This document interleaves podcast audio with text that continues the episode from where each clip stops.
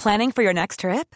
Elevate your travel style with Quince. Quince has all the jet setting essentials you'll want for your next getaway, like European linen, premium luggage options, buttery soft Italian leather bags, and so much more. And is all priced at 50 to 80% less than similar brands. Plus, Quince only works with factories that use safe and ethical manufacturing practices. Pack your bags with high-quality essentials you'll be wearing for vacations to come with Quince. Go to quince.com slash pack for free shipping and 365-day returns.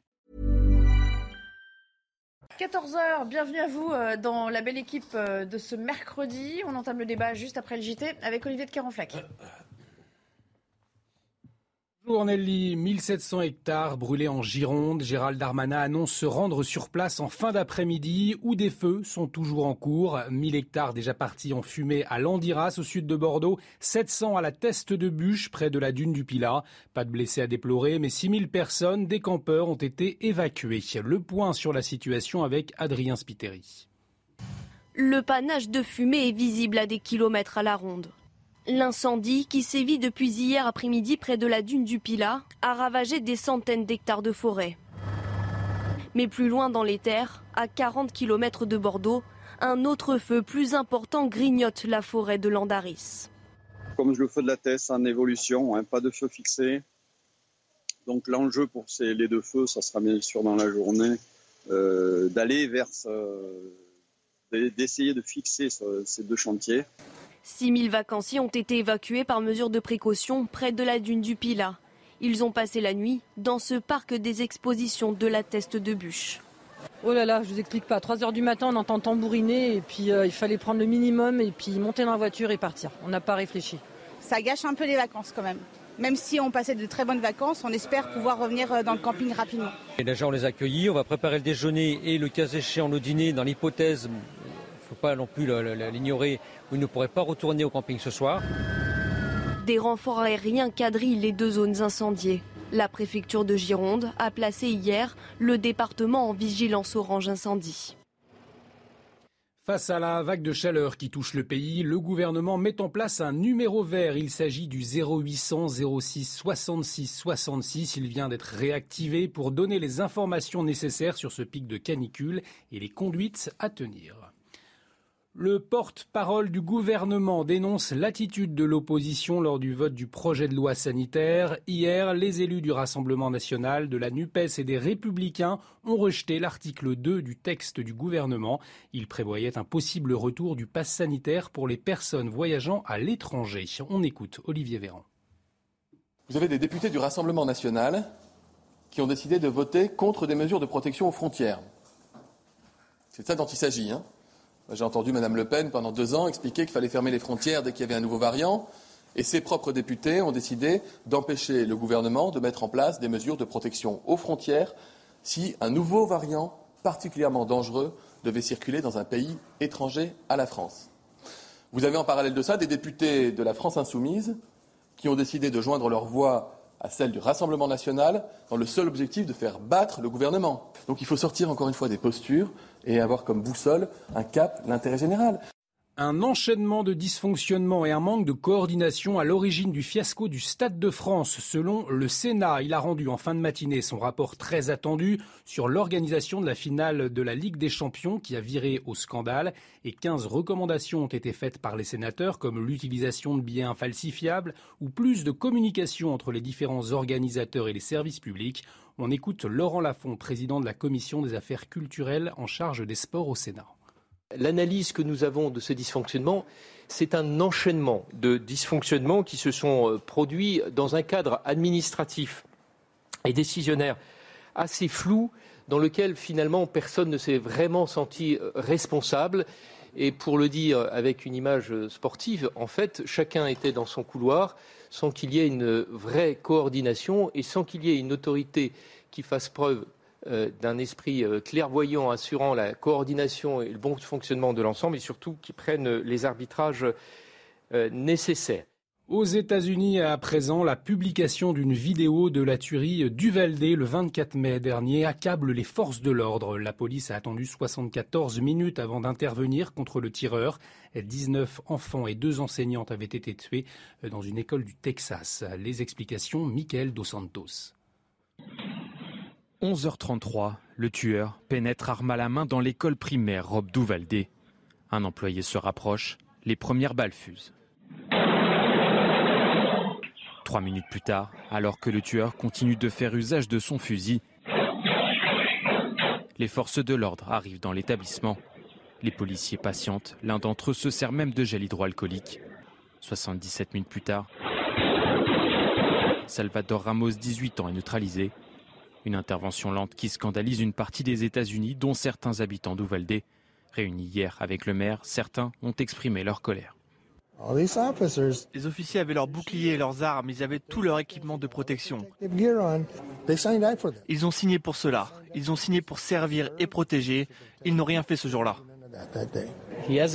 Le maire n'a rien dit de mauvais contre la police. Pourtant, le monde entier sait qu'ils ont eu la trouille, mais ça ne sortira pas de la bouche du maire de la ville pour je ne sais quelle raison. Il se ment à lui-même. Un précédent rapport avait déjà révélé qu'un officier n'avait pas abattu le tueur plus tôt, dû à l'absence d'ordre de son supérieur. Dans quelques jours, les conclusions de l'enquête menée par l'État du Texas devraient être publiées. Merci Olivier de, de Voilà, c'est le début de la belle équipe avec Gérard Leclerc aujourd'hui. Bonjour, Gérard, euh, bienvenue à nouveau sur ce plateau. Jean Gariguela également, bonjour. à vous. Et Jean-Claude Dacier. Alors on voulait commencer cette émission en vous montrant à la fin de cette année scolaire, hein, euh, l'année scolaire qui a pris fin il y a à peine quelques jours, comment des jeunes, des très jeunes même, saccagent directement ou indirectement leur outil de travail. Euh, voilà, ces images que vous voyez, que vous apercevez, ce sont celles ou ce qui reste de trois salles de classe d'une école de Bron, euh, qui a été prise pour cible par un groupe d'enfants, d'enfants, hein, je dis bien, puisqu'ils sont âgés de, de 9 à 13 ans, ils étaient 8.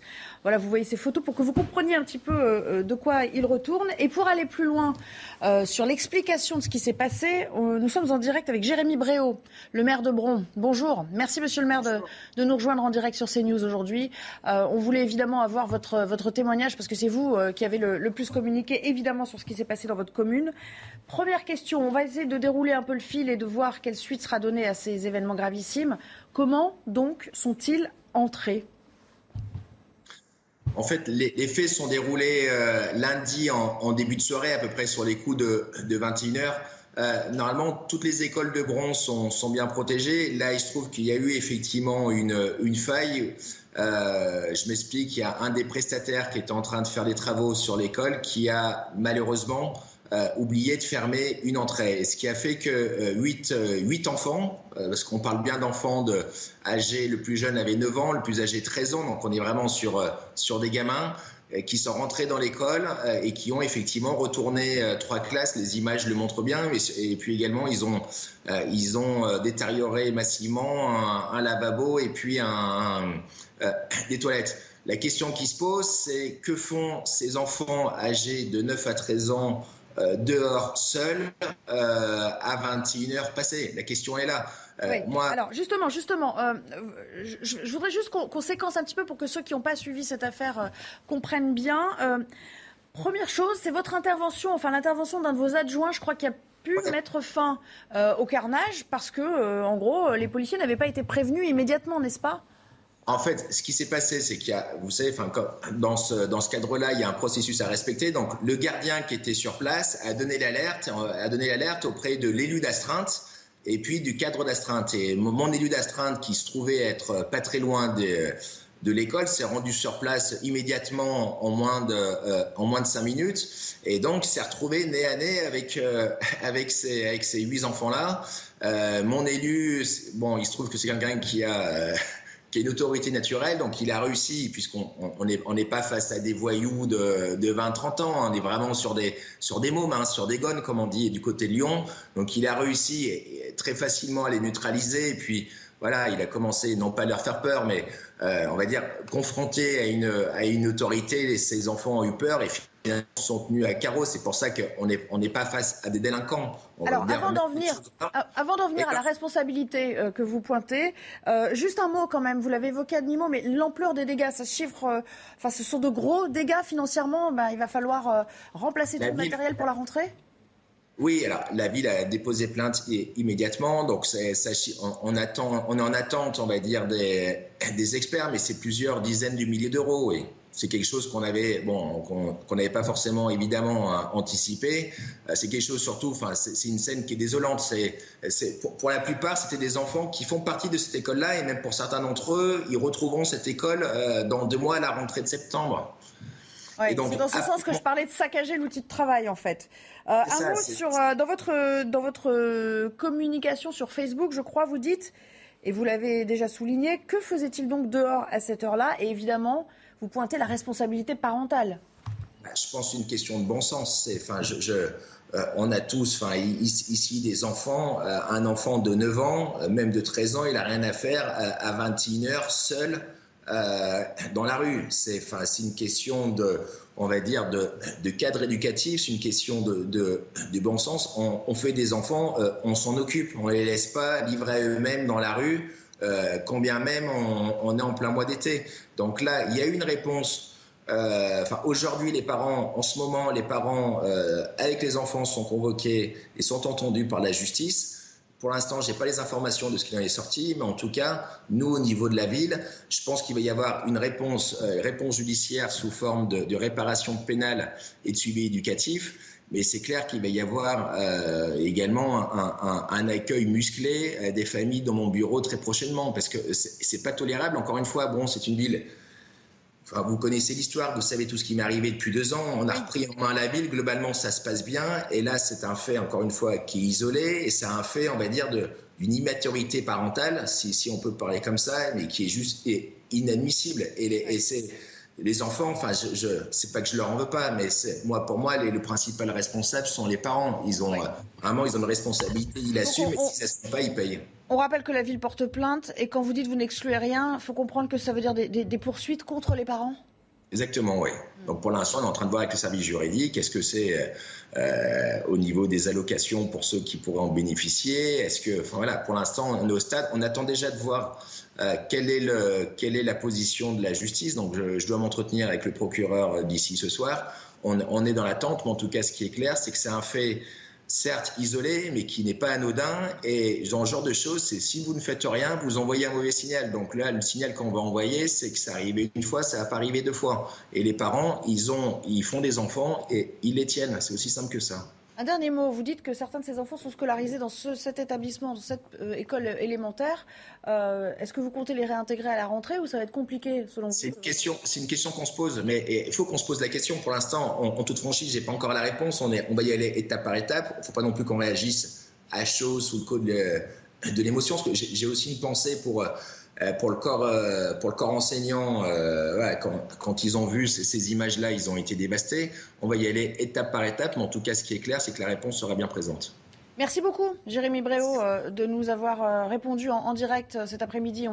On, a pris toute la mesure de, ce problème. Jean-Claude Dacier, c'est quand même. Enfin, les mots viennent à manquer quand on en arrive à ça. 9 à 13 ans, enfin, c'est dire la précocité. On va essayer de comprendre. C'est pour ça que je voulais demander à M. le maire s'il avait l'intention, lui, avec le corps enseignant, de de parler à ses enfants, peut-être avant les vacances. Je ne sais pas s'il est encore avec nous, mais bon. Je sais pas, la police va leur parler. Il est là, bah, il va vous répondre. La justice va sûrement leur parler, mais il faut comprendre. Est-ce que c'est un chahut qui a mal tourné On ne sait pas trop pour quelle raison. Est-ce que c'est une volonté de casser une école au sein de laquelle il se trouverait peut-être en difficulté ou mal, monsieur le maire? Moi, je me pose des questions. C'est tout ce que je peux faire. Je me, pose, je me pose les mêmes. C'est difficile de vous répondre puisque je ne les, ai pas, je les ai pas entre, je les ai pas encore entendus. Mais ce qui est clair, voilà, c'est, enfin, quand on est, quand on a 9 ans, euh, on a la vie devant soi. On est, je pars du principe qu'on est, qu'on est encore une belle personne. Donc, faut pas non plus les accabler. Il faut juste prendre le temps de les écouter. Faut, voilà, faut, faut, faut que cet événement puisse leur servir de leçon pour plus tard. Voilà, c'est, si, ça leur permet, ça leur permet de servir de leçon, on aura gagné. Après, les réparations financières, ça, ça sera du côté des parents. Je dirais, je dis pas que c'est secondaire, mais, mais, mais presque. On va dire, voilà, on a des enfants qui sont encore sur le droit chemin. En revanche, si, si s'aperçoivent ben voilà, qu'ils ont fait une connerie et que c'est pas corrigé, demain c'est mort. Donc c'est pour ça qu'il faut prendre ça. Hmm. Pas prendre ça à la légère. Maintenant, faut pas non plus ouais, ils ont tué personne, mais c'est quand même important. Et dans de vie, c'est important que dès 9 ans, dès 10 ans, dès 11 ans, euh, dès 11 ans, on comprenne qu'il bah, y a un cadre qu'il faut respecter, puisque sinon, hmm. pour eux, c'est pas les, c'est pas leur rendre service que de ne pas euh, les sanctionner aujourd'hui. Restez, avec, restez avec nous. Je vous propose de rester avec nous. On va discuter en plateau et vous intervenez quand vous voulez si vous voulez apporter quelques précisions. Jean Garrigue, euh, on soulève là aussi la question des, des sanctions appropriées, mais traitées aussi avec, euh, avec diligence pour éviter finalement, euh, quand on dit il faut reprendre les remettre dans le droit chemin dès le plus jeune âge, pour éviter déjà une récidive et, et une aggravation, pour éviter qu'ils ne sombrent dans une, une délinquance croissante. C'est pour ça qu'il faut traiter le, le, problème très tôt et peut-être donner quand même une sanction pour, pour l'exemple, pour le symbole. Moi, je voudrais d'abord saluer je dirais la, sagacité, l'intelligence des, réactions de Monsieur le maire que, j'écoute et, qui a euh, identifié, je dirais, un peu tous les aspects du, problème, aussi bien euh, conjoncturel que dans l'écho, la résonance que ça peut avoir par rapport à notre société, parce que c'est pas un fait divers à, c'est d'un certain côté un fait divers anecdotique, c'est euh, peut-être une sorte de, de, chahut, de provocation d'enfants, euh, mm. comme on en a tous vécu ou connu, mais ça va beaucoup plus loin. C'est un indice de quelque chose, d'une brutalisation, d'une forme de barbarie qui arrive dans, la société française. Là, il se trouve que ça prend une certaine forme, qui est une forme pas très grave au fond, même s'il y a des dommages euh, qui, sont, qui sont importants, mais une forme particulière, mais dont on voit bien que, cette, cette violence-là, elle est, elle est inspirée par d'autres. Elle est inspirée, inspirée par ce qu'ils ont vu euh, dans les médias, par ce, par ce qu'ils entendent et par la, la manière dont aujourd'hui euh, est perçue par une partie de la population je ne sais pas pour quelle raison, etc., mais où est perçu le rôle de l'État, des pouvoirs, des institutions et le non-respect de ces pouvoirs et de ces institutions. Donc c'est très important d'avoir une pédagogie à la base, très tôt, pour, pour, ce, pour ce genre de, de gamins. Et moi, vous savez, il se trouve que mon épouse est professeure des écoles. Je sais à quel point elle est, et ses collègues que je connais bien, sont tous très attachés à leur instrument de travail, à leur lieu de travail, et ont préparé déjà pour la rentrée ce lieu de mm. travail. Alors j'imagine un peu quel est leur, leur, leur, effroi par rapport à ce qui, à ce qui s'est passé, et surtout leur déception par rapport à ce qu'ils essaient de faire passer à ces gamins. Et c'est là que la responsabilité des familles, la responsabilité des parents doit être mise en cause, mais pas seulement, parce que au-delà de ça, je répète, c'est toute une manière de, de, voir ce que se constitue le respect de toute forme d'institution. C'est ça qui est important. Jérémy Bréau, euh, euh, petite réaction. Ce sont des choses, vous le rappeliez vous-même, auxquelles vous êtes confronté depuis deux ans. Ça avait commencé avec, euh, avec ce, fameux mariage, entre autres. Ce sont des choses que vous gérez au quotidien, le manque de respect, et ça ne touche pas seulement votre personne, j'imagine. Oui, mais, c'est pour ça, enfin, vous savez, le, euh, j'ai eu effectivement un début de mandat agité. Il y a eu l'épisode du mariage, il y a eu les tags de décapitation une semaine après Samuel Paty, il y a eu le, véhicule de mon, de mon collaborateur euh, dans lequel on, se trouvait qui a été attaqué. Tout ça, mais depuis deux ans, en fait, on a, on a instauré une sorte de rapport de force qui fait que depuis deux ans, enfin, depuis un, allez, un an et demi, ça se passe beaucoup mieux puisque l'extrême minorité qui posait problème a compris qu'on n'allait pas lâcher. Donc c'est d'ailleurs pour ça que depuis quasiment un an, un an et demi, euh, je fais quasiment plus aucun plateau puisque l'actualité à, Bron, euh, voilà, calmé. voilà, c'est calmé.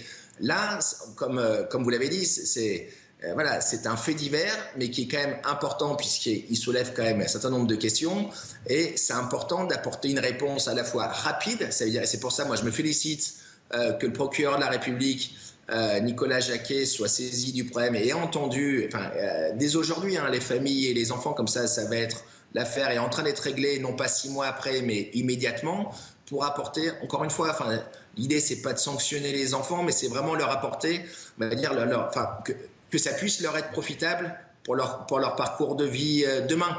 Maintenant, au niveau des familles, juste si j'ai encore 30 secondes, c'est. Allez-y, Voilà, vous savez, enfin, dans une famille, notamment les familles nombreuses, quel que soit le milieu social, on n'est pas à l'abri qu'il y en ait un, il y a un enfant euh, qui soit en marge et que ce soit compliqué. En revanche, quand vous avez des familles où sur cinq enfants, euh, il, y a cinq, euh, il y a cinq délinquants, là oui, là, là il y a une vraie responsabilité parentale, il faut taper fort. Maintenant, c'est pour ça qu'il faut voir, là je suis en attente de, des, des, renseignements, il faut voir les familles, il faut voir les enfants au cas par cas, et puis en fonction, on, on prendra la meilleure décision qui soit. Encore une fois, on n'est pas Fort heureusement, il y a des, euh, tous les jours, il y a malheureusement des faits divers qui sont beaucoup plus graves en France. Là, il y a, voilà, c'est, juste des dégâts non, Bien sûr, mais ce qui frappe, c'est effectivement le lieu symbolique. On, parlait des salles de classe, des professeurs qui tiennent à leur, euh, à leur outil de travail. Et puis, euh, ces salles de classe, on sait aussi que ce sont les enfants qui les décorent dans le courant de l'année. Donc, il, y a un, il y a un aspect un peu traumatisant, quoi. C'est ça qu'on voulait dire, en fait. Oui, oui, oui, et c'est pour ça que pour pas que ça donne des, mauvaises idées aux, petits camarades, il faut un moment taper d'une façon ou d'une autre. Euh, Gérard Leclerc, un mot quand même sur euh, la responsabilité euh, parentale aussi. Oui, non, mais d'abord, il faut rappeler, ça a été dit, redit, ce sont des enfants de 9 à 13 ans. Ce n'est pas du tout la même problématique, fort heureusement, que d'autres oui, enfin, D'accord, mais regardez les dégâts quand même. Les enfants, je vous renvoie, c'est pas non plus totalement nouveau, je vous renvoie à Jeux interdits, je vous renvoie à la guerre de boutons, etc., où il y avait déjà des comportements de ce genre-là. donc, il faut quand même avoir ça. Mais ce sont des fictions. Deuxièmement, ce sont des fictions, mais vous savez très bien qui, qui, qui, qui ont eu du succès parce que elle, a reflété la réalité. Deuxième chose, les parents, bien sûr qu'il y a un problème de responsabilité des parents. Là, on est tous d'accord. Là où ça devient plus compliqué, c'est comment intervenir. C'est extrêmement difficile. Euh, il y a, euh, comme l'a dit d'ailleurs Monsieur le Maire, des cas différents dans les parents. Vous avez des fois dans, dans une famille, dans une fratrie, vous en avez un qui, bah qui dérape, etc. Pénaliser toute la famille pour ça, c'est pas évident. Mais il faut effectivement rappeler ça. Et la troisième chose, c'est quand même le contexte général. Je le maintiens, on est dans une société et ces enfants, ils regardent la télévision. Qu'est-ce qu'ils voient à la télévision Des choses qu'à mon avis, souvent, ils ne devraient pas voir? Ils, jouent à des jeux vidéo qui sont d'une violence absolument invraisemblable. Il y a d'ores et déjà, dès l'âge de 12-13 ans, les réseaux sociaux, etc. Vous avez tout un, un ensemble, un environnement, et sans parler d'une façon générale de la violence dans la société, qui fait que, hélas, ça risque, si on n'y prend pas garde, d'avoir dès les plus jeunes âges des, événements de ce genre. Jérémy Bréau, les images et le numérique en général, c'est un terreau favorable pour, euh, malheureusement pour, euh, pour certains enfants? Oui, et puis également, juste pour compléter sur le, sur le volet éducatif, à la demande, à la demande des, des enseignants, des, directeurs d'école, mais ça remonte une demande qui, c'est une demande qui remonte à peu près à, à six mois. On est en train d'élaborer euh, avec eux, donc avec les directeurs des 12 groupes scolaires de, de Bron, euh, une sorte de charte euh, tripartie entre les enseignants, euh, les parents d'élèves, euh, les enfants et, la mairie, donc entre quatre parties. Euh, voilà, pour dire tout simplement, bah, chacun a des droits, mais aussi chacun a des devoirs. C'est une charte qui, qui, encore une fois, l'origine revient aux, enseignants, parce qu'on on, on s'aperçoit bien que au niveau de l'école, la, question de l'autorité et du respect est en, déclin par rapport à nous, ce qu'on a pu connaître il y a, il y a 20, 30 ou, ou, ou 40 ans en arrière. Juste une question avant de passer la parole à, à, Jean Gary. Euh, on, parle bien d'enfants qui n'avaient pas de, été signalés de manière particulière. Est-ce qu'ils posaient problème ou c'est trop tôt pour le dire? Euh, Non, à 9 à 13 ans, il n'y avait, enfin, avait aucun souci avec eux. Hein. Ok, d'accord. Parce que tous n'étaient pas scolarisés là, c'est de l'élémentaire. Donc j'imagine que ceux qui ont 11, 12, 13 sont au collège. de l'établissement. Voilà, euh, voilà, mais c'était tous des enfants du quartier, oui. Ok, très bien. Jean, Jean une question. Non, c'est pas une question, mais, il y a la question fondamentale du respect de, des institutions, des lieux de pouvoir, des lieux de presque, j'allais dire, de, subordination que, que, peut, que peut être l'école, par exemple, mais ou de l'effort d'ailleurs.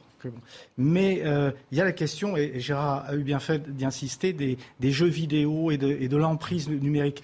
Il faut savoir, et ça, témoignage d'enseignants, hein, que pour beaucoup de ces gamins de 9 à 13 ans, euh, l'école n'est qu'un lieu d'attente pour le moment où commence véritablement leur journée, c'est-à-dire le moment où vont, vont être sur les jeux vidéo et où le, le, réel pour eux, la, réalité, ce sont les jeux vidéo beaucoup plus que ce qui se passe dans, dans les écoles. Donc le fait que, qu'ils y déploient une forme de violence, mais je vous dis, euh, témoignage d'enseignants, hein. c'est-à-dire que y a, on, les voit dans, dans, les, dans les récréations, etc. Ils ne parlent que du moment où ils vont Et on va dire que c'est pas propre au, quartier en difficulté en plus. C'est hein. pareil.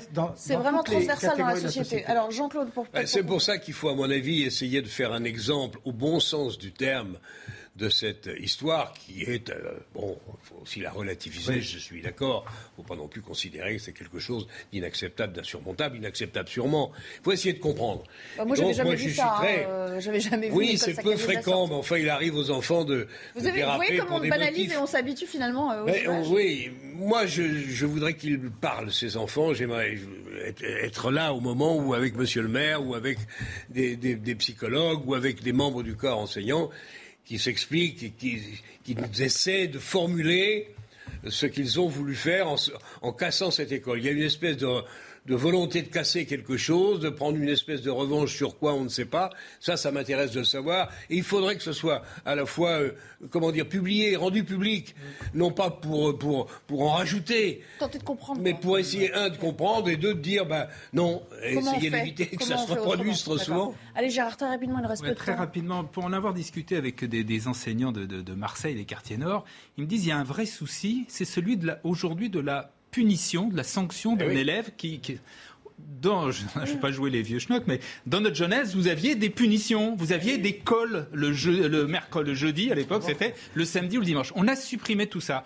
Euh, Je dis pas qu'on a eu, je sais pas, on l'a peut-être fait pour de bonnes raisons, mais ça n'empêche qu'aujourd'hui, les enseignants vous disent, on est désarmé face à des élèves qui se comportent mal en classe, parce qu'on ne peut pas les sanctionner. les. En plus, on leur demande, on demande de surtout ne pas les renvoyer à de l'école, parce que si vous les renvoyez dans l'école, vous les envoyez dans la rue. Donc il faut que les écoles et les autres écoles, bien sûr, ne veulent pas les récupérer.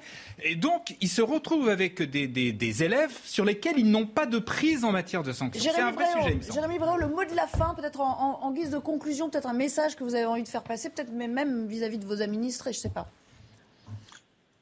Écoutez, c'est enfin, pour dire que voilà, on, on- on prend ce sujet quand même euh, bien au sérieux et, et que, et que l'idée c'est que ce soit la, la première et la dernière fois que ça se passe. Encore une fois, il faut que ça serve de leçon à, à tout le monde, à la fois aux enfants, à la fois aux parents et surtout montrer au corps enseignant, comme l'a dit euh, Gilles Leclerc, c'est effectivement qu'il se trouve euh, désemparé et ben, que nous au niveau de service public on est là. Merci beaucoup. Merci, à vous euh, d'avoir répondu à nos questions. On marque une petite pause et puis on, on se retrouve avec vous, euh, Gilles. à tout de suite. 14h30, la belle équipe revient après le, le flash d'Olivier de Kerenfleck. Le porte-parole du gouvernement prévient, il y a un risque de pénurie de gaz à prendre très au sérieux. Si la Russie coupe totalement l'approvisionnement, il y aura un impact en France et en Europe, a souligné Olivier Véran ce matin à l'issue du Conseil des ministres. Il appelle les Français à consommer le gaz de manière raisonnable. En France, l'inflation confirmée à 5,8% en juin selon l'INSEE. Conséquence, le SMIC va augmenter automatiquement de 2,01% le 1er août. C'est la quatrième fois qu'il est augmenté en moins d'un an, la dernière hausse datant du 1er mai. Et puis au Sri Lanka, des milliers de manifestants ont pris d'assaut les bureaux du Premier ministre quelques heures après sa désignation comme président par intérim. La foule a débordé les forces de l'ordre et est entrée dans le bâtiment, brandissant des drapeaux du pays. L'ancien président a fui aux Maldives mais n'a pas officialisé son retrait, le pays qui traverse une crise politique et économique majeure. Merci beaucoup, Olivier. Retour en, plateau. C'est une agression dont on a beaucoup parlé et qui a ému euh, pas mal de monde. Vous vous en souvenez, c'était il y a quelques jours à peine, celle d'un euh, chauffeur de bus attaqué par une horde à Épinay-sur-Seine. Euh, je propose de revoir peut-être les, les images pendant que, pendant que j'en parle. Eh bien, pourquoi on vous le signale? Parce que souvent, on vous parle de faits divers et puis c'est pas suivi des faits ou alors on les oublie. Il y en a un autre qui le remplace. Euh, voilà. Là, ce qui nous a frappé, euh, c'est que il y a une première condamnation qui est tombée en, en comparution immédiate et un homme de 21 ans, un de ces euh, assaillants qu'on voit sans doute à l'image, a été condamné à 18 mois de prison ferme avec mandat de dépôt, c'est-à-dire qu'il est parti directement en prison, tandis qu'un mineur euh, âgé de 17 ans, je crois, a lui été placé sous contrôle judiciaire. Alors, petite réaction de la RATP qui dit euh, on salue la réactivité et la réponse pénale de la justice, qui est, selon euh, euh, la centrale, à la hauteur de la gravité des faits subis par l'agent. Jean-Claude Dacier, on ne devrait même pas avoir à, saluer une décision de justice. En fait, ça devrait être normal. Mais là, on se dit ah bah c'est exceptionnel. Pour une fois, ça a fonctionné. Oui, vous avez raison, mais il faut quand même être mesuré et, et- et constater que c'est peut-être pas toujours et dans tous les cas aussi rapide et aussi euh, la réponse aussi ferme. Euh, néanmoins, là, les faits étaient quand même accablants. Il n'y avait pas le, le moindre doute sur l'extrême gravité de ce qui s'était passé.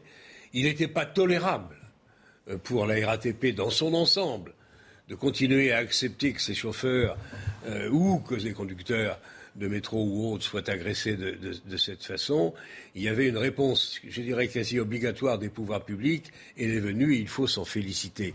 J'espère, je n'ai pas vu tout le détail encore, mais 18 mois de prison, ça veut dire que pendant quelques mois, l'agresseur de ce, de ce malheureux chauffeur d'autobus va réfléchir à la gravité de son acte. Il faut, à l'évidence, c'est l'exemplarité de la sanction. Il faut qu'on arrête de nous casser les pieds avec le fait, oh, mais il n'y a pas de place, la prison est inutile. C'est pour ça que je trouve que le rapport de M. Sauvy, qui a été remis, qui est en principe sauvé, sauvé, sauvé, pardon, est venu conclure le, les, travaux de réflexion sur l'avenir de notre justice. Je trouve qu'il y a à boire et à manger, mais comme dans tous ces rapports-là, je crains que euh, la portée et l'efficacité de ce rapport soit proche de la nudité. À l'évidence, dans l'état de criminalité, de délinquance atteint par ce pays, il faut, dans certaines circonstances, il ne s'agit pas d'enfermer tout le monde tout le temps, il s'agit d'envoyer des messages clairs qu'il n'est plus tolérable de se comporter de cette façon. Enfin, de l'intérêt quand même aussi, Jean Garrigue, de médiatiser certaines affaires. Évidemment. Là, on le voit bien. Oui, oui, c'est vrai. On peut quelquefois s'interroger sur la surmédiatisation, ses effets, etc., l'effet d'exemplarité. Mais là, en l'occurrence, euh, manifestement, pour un cas grave, euh, qui a été filmé. Par pour le coup, les réseaux sociaux ont servi à quelque chose. Euh, là, la réponse pénale a été rapide et ferme. On ne peut pas le, le nier. Ce qui d'ailleurs euh, incite quand même à relativiser euh, les, les, les, polémiques, les, les, remises en question euh, récurrentes sur notre justice, etc. Elle manque de moyens, c'est certain. Elle est parfois trop lente, mais la question de la, la, sévérité des juges, elle mérite véritablement d'être un tout petit peu nuancée. Je ne veux pas faire le, le, Saint-Jean le bon apôtre, hein, mais je pense que on voit bien que dans certains cas, ils n'hésitent pas. Et là, il fallait même faire un exemple. Non, la seule chose que, qui m'attriste un petit peu, c'est que ceux-là même qui ont filmé, là, vous voyez, ils ne sont pas du tout intervenus pour défendre le. Alors ça pose un problème. Enfin, après, vous ne savez pas quel non, mais euh, je ne leur jette pas la pierre. Je ne suis pas sûr des que. Des femmes, des enfants, c'est compliqué. Voilà, quoi. Je ne sais pas si, si, si, je serais intervenu, si j'aurais eu ce courage, mais c'est un petit peu, un petit peu dommage qu'on ait laissé ce. Ils sont quand même tombés à, 6 ou 7 hein, dessus.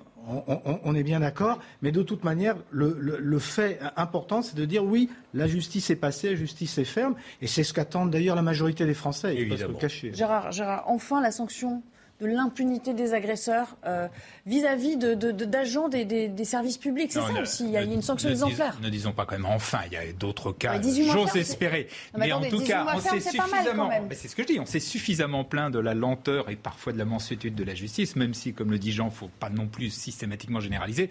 Pour là, ne pas se féliciter, c'était très rapide, c'était en 10 jours, et c'était qu'une véritable, euh, une véritable peine, et donc euh, avec 18 mois ferme. bon, cela dit, alors dans d'autres cas, c'est vrai que la, justice et les, les, enquêtes sont sans doute plus compliquées, plus longues, etc. Mais il y a quand même fondamentalement un vrai problème de lenteur de la justice auquel il faut absolument répondre parce que euh, autrement ça fonctionne pas. C'est pour ça qu'il faut saluer la volonté qui s'exprime ici ou là de renforcer de manière très forte les moyens de la justice. C'est indispensable. Reste à régler après ce qui est le plus compliqué, me semble-t-il, la philosophie qui anime un certain nombre de responsables de l'institution judiciaire. ça, c'est plus compliqué. Et là, il y, a, un vrai débat. Il y a maintenant un certain nombre de gens qui disent que, parce que pendant longtemps, on a dit, avec d'ailleurs des arguments, que la prison n'était pas forcément une bonne solution, puisqu'il y a les récidives, puisqu'il y a la radicalisation, tout ce que vous voulez. Mais il y a quand même maintenant un autre courant de pensée qui dit qu'il ne faut pas renoncer aux peines courtes, parce que ça peut, euh, oui, comme le disait Jean-Claude, faire réfléchir et remettre, si je puis dire, dans, le droit chemin des, des, des, Allez, on change de, on change de dossier. Euh, c'est une autre affaire euh, dont on a beaucoup parlé. Qui sont les responsables du fiasco sécuritaire du Stade de France à l'occasion de, la finale de euh, la Champions League C'était le 28 mai dernier, hein, pour, pour mémoire. vous vous souvenez de ces deux auditions, longues auditions qui ont eu lieu avec les, différents protagonistes devant le Sénat au mois de, au mois de juin? Eh bien, le Sénat, il rendait ce mercredi son rapport. Sur cette soirée qui a, viré au, fiasco, au scandale, comme je le disais. Bonjour Noémie Schulz, vous avez euh, suivi en fait euh, le rendu de ce rapport et les, recommandations. On va y venir dans un deuxième temps. Première observation, ce rapport il est quand même accablant en termes euh, d'organisation de cette soirée. On s'en doutait un peu, mais là on a quand même des exemples assez précis qui sont donnés. Absolument. Hein. Ce rapport, il pointe une série de dysfonctionnements à tous les niveaux il souligne le fait que chacun, en fait, est resté dans son couloir euh, le soir du 28 mai et que c'est notamment pour cette raison que euh, la réaction n'a pas été à, de, à la hauteur de ce qu'il se passait. Alors, pour les problèmes d'organisation, il y a d'abord, euh, souligne les sénateurs, une billetterie inadaptée. Là, c'est l'UEFA qui est ciblée avec des billets papier qui avaient été émis et qui ont pu être dupliqués. Il y a eu dix fois plus de faux papiers que d'habitude, soulignent les sénateurs. Ça n'est pas la cause principale des dysfonctionnements, mais ça y a contribué, ont-ils expliqué. Ils soulignent aussi le problème d'acheminement des spectateurs. On se souvient qu'il y avait une grève du RERB ce soir-là. Ça a compliqué les arrivées, mais il y a aussi un problème de manque de marquage au sol, notamment aux abords du Stade de France, des problèmes de signalétique qui n'étaient pas présentes. L'absence de plan de mobilité des supporters a rendu très compliqué la gestion de la crise, a-t-on entendu dans cette conférence de presse. Et puis, une prise en compte des supporters insuffisante. On a anglais uniquement cette prise en compte des supporters sous l'angle du maintien de l'ordre. On a oublié d'accueillir les supporters dans un cadre festif, faire en sorte notamment qu'après le match, ils puissent rentrer chez eux dans de bonnes conditions. Voilà quelques, quelques-uns des, des, points soulignés tout à l'heure par les sénateurs. Alors, accablons pour les pouvoirs publics également, et en particulier pour la police. Oui, il y a tout le, volet sécurité hein, qui euh, a été développé euh, lors de cette conférence de presse. Le 28 mai, la sécurité des supporters et des biens n'a pas été assurée de façon suffisante.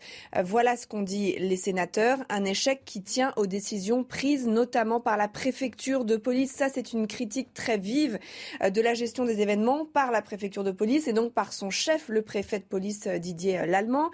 Il y a eu une mauvaise évaluation des risques en amont et ce alors que le maire de Saint-Denis, par exemple, avait euh, prévenu qu'il y avait une effervescence euh, particulière dans les jours précédant le, match euh, aux abords du Stade de France. Les sénateurs soulignent que les effectifs de policiers et de gendarmes déployés le soir du match étaient bien insuffisants pour lutter contre la délinquance. Ils étaient sous-dimensionnés. Un autre reproche qui a été fait au, préfet de police, c'est le choix de, mettre en place ce dispositif de préfiltrage en amont du Stade de France. Vous savez, il y avait des agents qui vérifiaient à la fois la validité des billets et euh, qui faisait les fouilles des sacs et des supporters pour s'assurer qu'il n'y avait pas de, risque d'attentat. Ça a créé des goulets d'étranglement euh, et ça c'est le préfet de police qui avait euh, décidé hein, que ce serait des points de filtrage qui vérifieraient ces, deux aspects-là. quand une personne avait un problème avec un, billet qui ne fonctionnait pas, il n'y avait aucun moyen d'évacuer cette personne. ça, ça a été un, réel problème. Et puis enfin, les sénateurs se sont à nouveau interrogés sur l'usage des gaz lacrymogènes à destination notamment de, de populations a priori assez inoffensive, notamment des, familles et des enfants. Petit, petit, tour de table, et puis je reviens vers vous, parce qu'on a encore d'autres euh, volets à, évoquer. Jean-Claude, peut-être première réaction sur, euh, sur les premières Première réaction, c'est bravo au Sénat. Ok, il a fait son boulot. L'Assemblée nationale, je ne sais pas très bien dans quelles circonstances ça s'est fait, mais il semble qu'il soit défilé. Le Sénat, c'est pas la première fois, fait le boulot. C'est bien, ils font un rapport qui me paraît nuancé. Euh, il y a eu moins de problèmes de billetterie que M. Darmanin a essayé de nous le faire croire. Il a incontestablement poussé le bouchon trop loin. Il a chargé l'UEFA à juste raison parce qu'il n'y avait pas moyen, il n'y avait pas de raison d'autoriser Liverpool à, émettre ou à recevoir des billets de papier. Néanmoins, ce n'était pas la cause principale. En tout cas, ce n'était pas la seule cause. Il y a eu des événements ensuite, à la fin du match, qui sont inacceptables, avec des forces de police qui étaient un peu débordées. Monsieur le préfet allemand a la responsabilité incontestable. Ça a été sûrement un très bon préfet. Là, il s'est planté, ça peut arriver. Il s'en va. Hein, il est non sanctionné, mais il s'en va, je crois, à la fin de ce mois. Mm. Il aurait pu être prolongé parce que c'est quand même un grand serviteur de l'État. Il ne l'est pas et chacun euh, tire les leçons de, de ce, de, de, ce, de ce fait qui nous a quand même porté préjudice, même si... Euh, en termes d'image, oui. D'ailleurs, ah ça nous a quand même pas fait bien. Ça ternit l'image de la France. mais euh, encore une fois, bravo au Sénat. Ils ont bien retour, travaillé. Retour vers vous. Justement, pour euh, faire en sorte que ça ne se reproduise plus, il émet des recommandations, Noémie Schulz, ce Sénat Absolument, 15 recommandations euh, à destination euh, euh, à la fois de l'UEFA, de la Fédération française de football, qu'à destination de l'État, de la préfecture de police de Paris, du ministère de l'Intérieur, la ville de Saint-Denis ou encore le consortium du Stade de France. Je vous en donne quelques-unes de ces propositions. Le recours obligatoire à des billets infalsifiables pour les compétitions de football aux enjeux les plus importants, c'est le cas d'une finale de Ligue des Champions par exemple. Une information en temps réel des détenteurs de billets, des modalités d'accès au stade. par exemple, vous avez un billet, eh bien vous recevez un SMS qui va vous dire attention, il y a une grève, prenez plutôt tel RER, privilégiez une arrivée à telle heure euh, avec telle telle voie d'accès. Séparer les points de filtrage de contrôle des billets des points de filtrage de prévention du terrorisme, hein, c'est pour euh, dire les choses. Euh, enfin, quand on parle des, fouilles de, de, sacs notamment, imposer la conservation des images de vidéosurveillance pendant la durée légale maximum d'un mois. On sait que on a découvert à l'occasion de ces auditions devant le Sénat que les bandes de vidéosurveillance du Stade de France avaient été supprimées au bout de huit jours, faute d'avoir été réclamé par la police ou par la justice. et puis repenser aussi la doctrine d'usage des gaz lacrymogènes pour éviter, disent les sénateurs, d'exposer les personnes qui ne représentent pas un danger immédiat.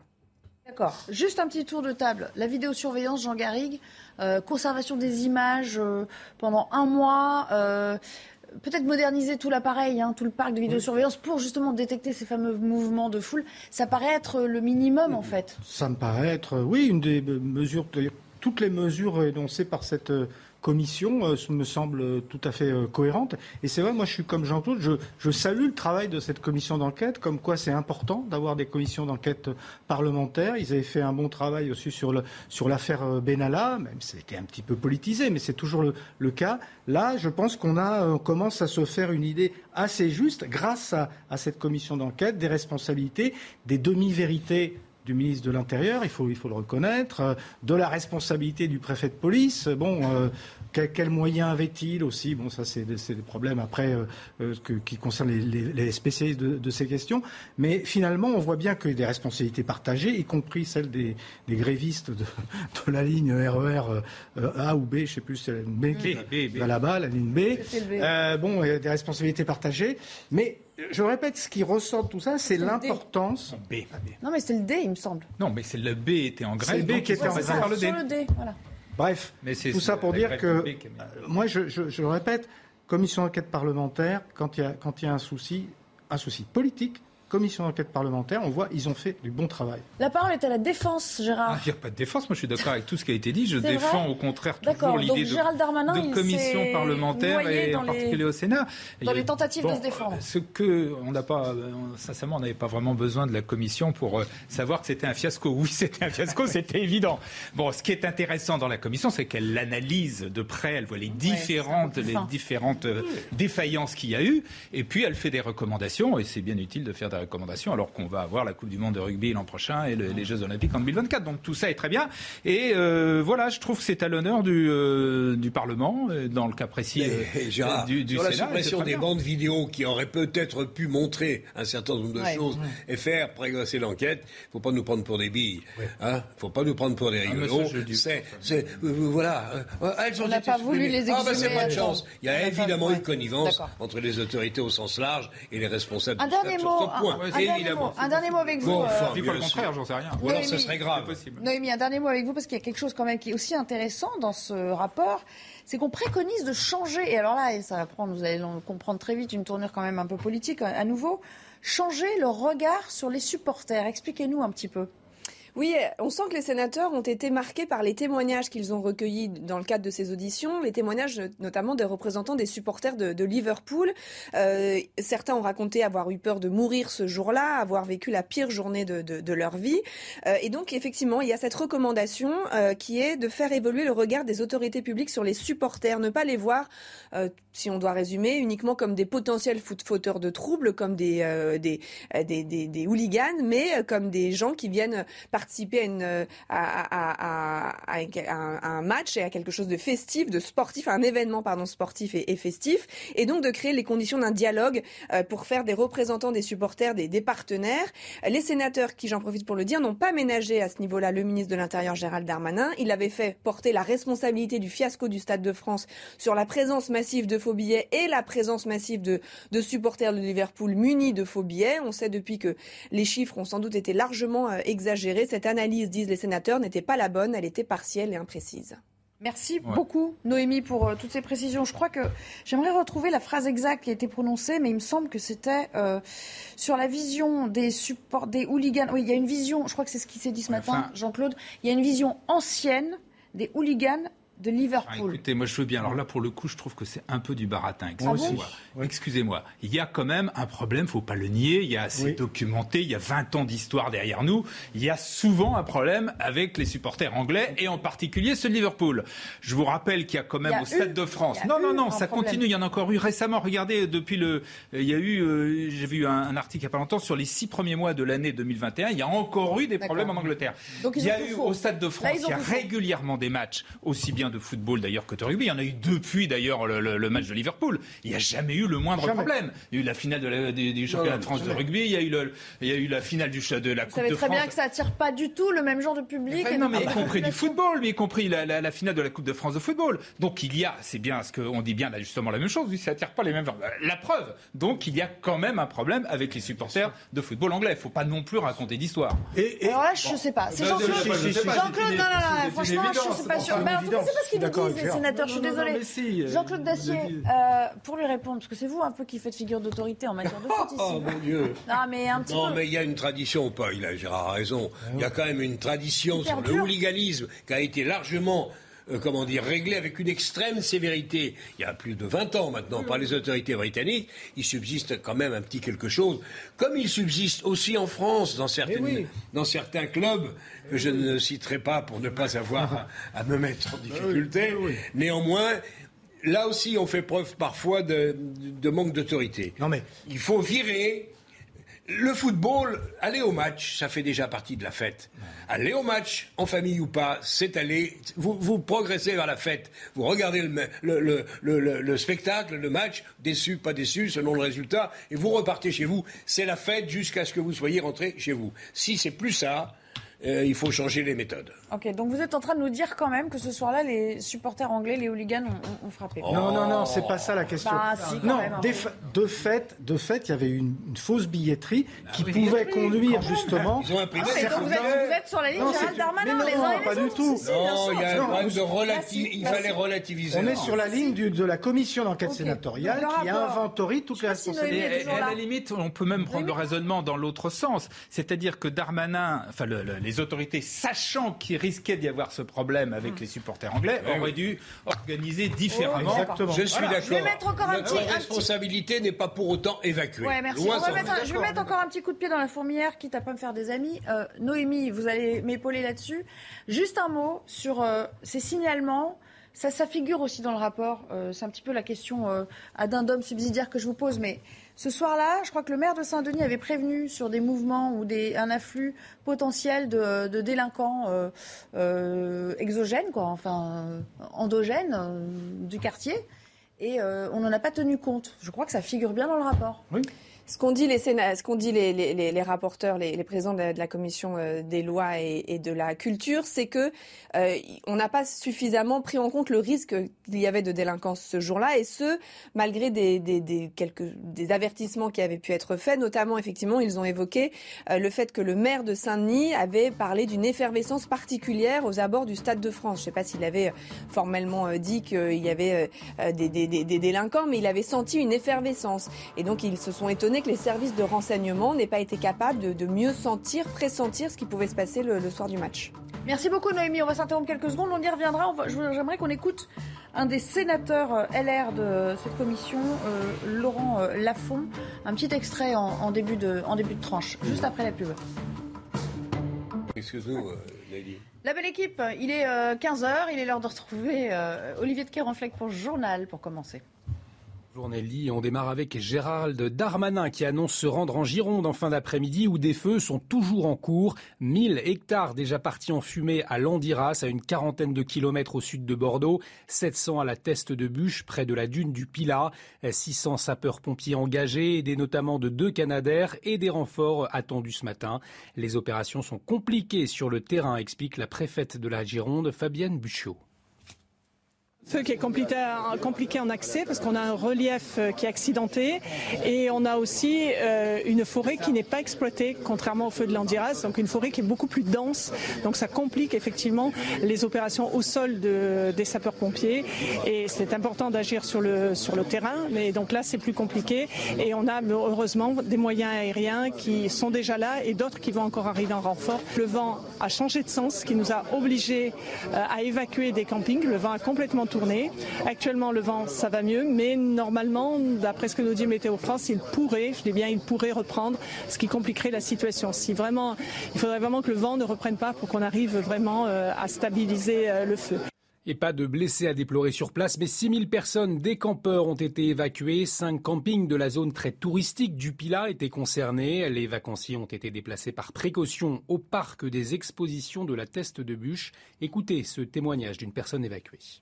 On a été réveillés en catastrophe cette nuit par les voisins, donc à 3h30 du matin. Donc on a tout pris euh, ce qu'on pouvait prendre dans le, camping et on a suivi tout le monde jusqu'au parc des expositions. Il y a des lits à peu près pour tout le monde. L'armée a ramené des lits après dans la matinée. Donc au niveau organisation, on a même à manger, à boire. Euh, franchement, il euh, n'y a rien à dire. On perd une journée, quoi. Enfin, euh, j'espère qu'une journée. Mais ouais, voilà, ça gâche un peu les vacances quand même. Même si on passait de très bonnes vacances, on espère pouvoir revenir dans le camping rapidement. Et dans ce contexte de sécheresse et d'incendie, de nombreuses communes ont décidé d'annuler le feu d'artifice du 14 juillet. Reportage dans la commune d'Aloche avec Stéphanie Rouquier. Au pied du massif du Garlaban, la commune d'Allo prépare les festivités du 14 juillet. Un marché nocturne sur la place du village, un bal populaire, mais sans feu d'artifice pour clore la soirée. Compte tenu de l'état de sécheresse, compte tenu de l'état de mobilisation de nos pompiers depuis le début de cette alerte sécheresse qui dure depuis le 20 mai, nous avons fait le choix de renoncer à ce feu d'artifice qui aurait fait courir de grands risques, qui aurait mobilisé des moyens des pompiers supplémentaires alors qu'ils ont beaucoup d'autres fronts à mener.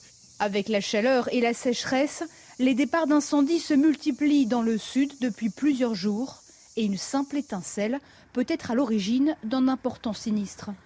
L'état de la végétation est très préoccupante euh, actuellement, puisque nous sommes à peu près euh, dans des signes de sécheresse qui sont à l'équivalent d'un 15 ou 20 août. Donc on a un mois, un mois et demi d'avance hein, sur la sécheresse que nous avons d'habitude en Provence. De nombreuses communes des Bouches-du-Rhône ou des Alpes-Maritimes ont annulé leur feu d'artifice, dans le Gard également, suite à l'incendie des Cévennes qui a parcouru plus de 600 hectares. Et face à la vague de chaleur qui touche le pays, le gouvernement met en place un numéro vert. Il s'agit du 0800 06 66 66. Il vient d'être réactivé pour donner les informations nécessaires sur ce pic de canicule et les conduites à tenir. Le porte-parole du gouvernement mise sur le Sénat pour restaurer le projet de loi sanitaire. Il a été amputé d'un article clé sur un possible retour du pass sanitaire aux frontières. Mais hier, les élus RN, LFI et LR s'y sont opposés. Les explications d'Élodie Huchard.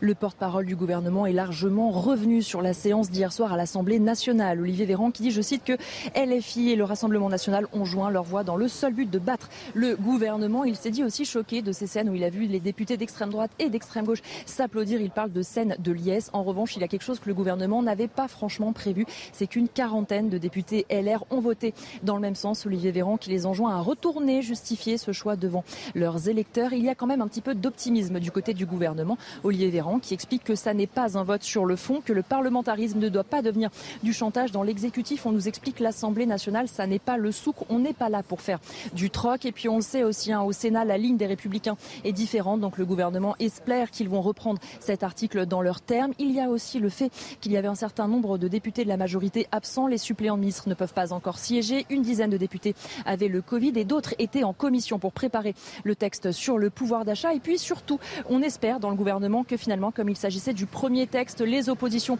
ont voulu faire un coup et que l'attitude sera différente sur les prochains textes. Et tout de suite, le sport et première conférence de presse pour Paul Pogba, tout juste transféré à la Juventus de Turin. Regardez votre programme avec Sector, montre connectée pour hommes. Sector, no limits.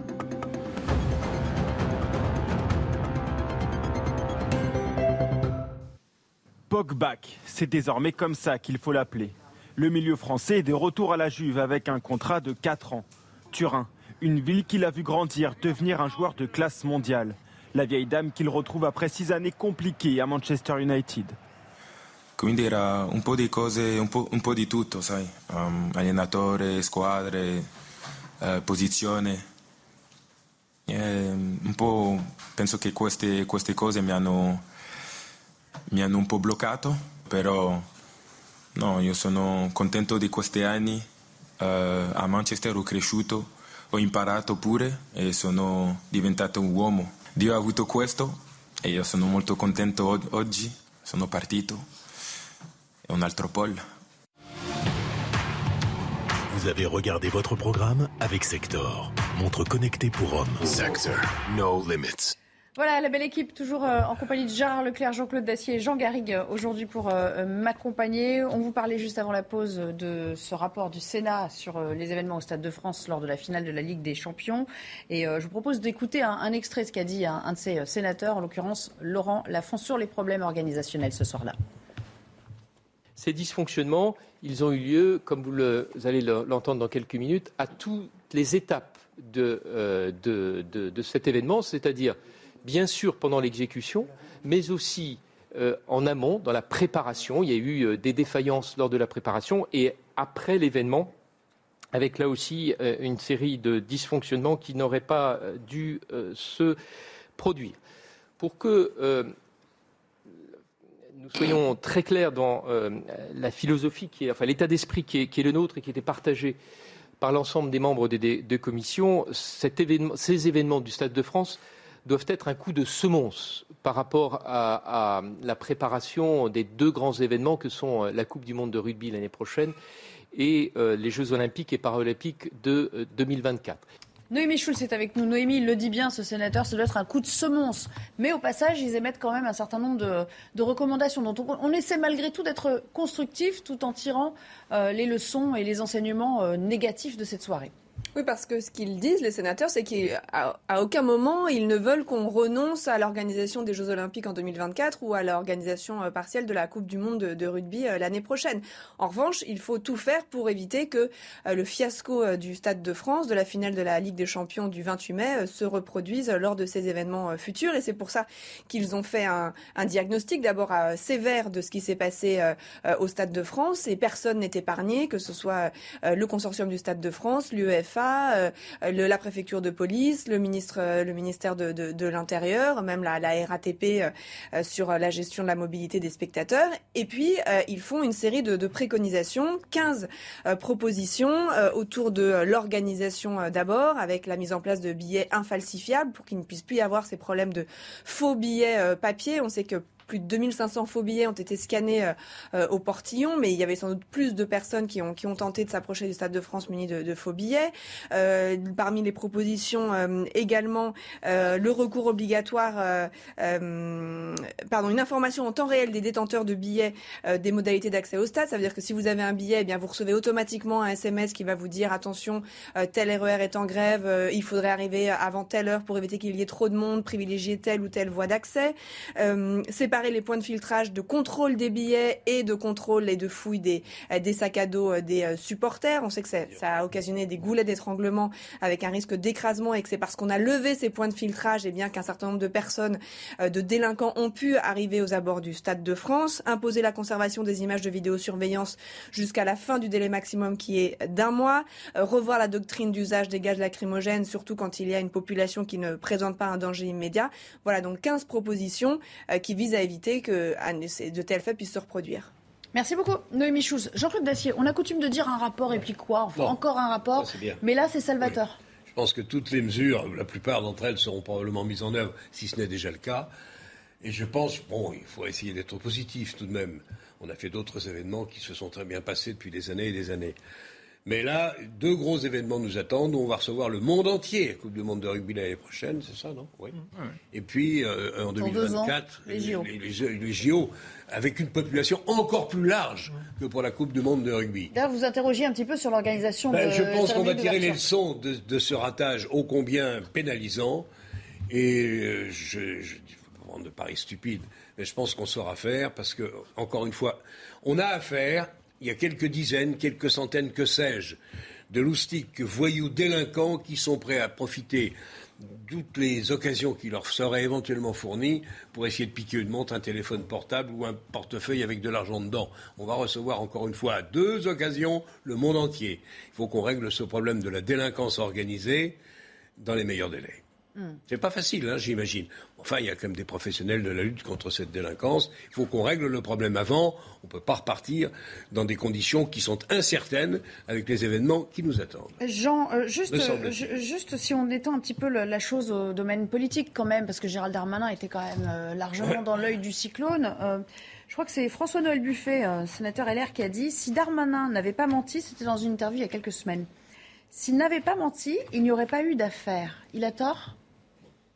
Il y aurait si, il y aurait quand même eu affaire parce qu'il y a eu ce fiasco. Lui résume ça, non, ça non, ça fait ça fait partie euh, incontestablement de l'affaire. Ça affaiblit quelqu'un qui, apparaissait comme, comme un des piliers euh, du gouvernement d'Emmanuel Macron. Et la preuve, il a été reconduit. Il s'est vu renforcé même dans ses prérogatives. Renforcé dans ses prérogatives. On lui, on, lui, tenait crédit d'avoir euh, été assez actif contre la délinquance, contre les, points de deal, etc. Là, ça a quand même beaucoup affaibli sa, sa, position, y compris d'ailleurs dans ce qu'on appelle la Macronie, parce que la gauche de, la Macronie a été quand même vent debout contre, contre Gérald Darmanin. Donc voilà, euh, c'est, ça n'a pas servi, euh, de, toute façon, ça n'a pas servi la République, la démocratie, la transparence. Non, euh, il, faut que ça serve maintenant. Il faut que ça serve maintenant. Allez, on change de thème. On va parler de ce premier revers, il hein, faut le bien le dire ainsi, pour le gouvernement Borne. Car certes, l'Assemblée nationale a donné son premier feu vert au, projet de loi sanitaire sur la pandémie de Covid, mais il a été amputé d'un article clé en l'occurrence l'article 2 euh, de ce projet de loi qui a été rejeté par 219 voix contre 195 grâce à une conjonction de vote euh, du RN, de LR et de euh, la NUPS. on rappelle que cet article prévoit la possibilité, si nécessaire, d'élargir ce, de rétablir pardon, ce pass sanitaire pour les voyages depuis ou vers l'étranger. Je vous propose de voir ce que ça donne. Oui, aux mineurs. Et aux mineurs. Aux mineurs. Je propose de voir ce que ça donne dans ce reportage pour 196 contre 183. Un tonnerre d'applaudissements et des députés qui se lèvent de chaque côté de l'hémicycle pour célébrer leur victoire. Ils font partie de l'opposition et pour la première fois, ils ont mis en échec le gouvernement lors d'un vote à l'Assemblée. Le vote du projet de loi sanitaire. Le gouvernement souhaitait notamment mettre en place un pass sanitaire pour les mineurs, ainsi qu'un autre pass sanitaire, cette fois-ci pour l'ensemble des Français aux frontières. Il n'en sera rien, car les députés du Rassemblement national de la NUPES et des Républicains ont largement voté contre cet article. Sur les réseaux sociaux, ils ont été nombreux à exprimer leur soulagement. Première victoire des députés du Rassemblement national, le pass sanitaire ne concernera plus les mineurs, nous ne lâcherons rien pour vous défendre. Ce soir, nous avons gagné. L'Assemblée comme chambre d'enregistrement du gouvernement, c'est fini.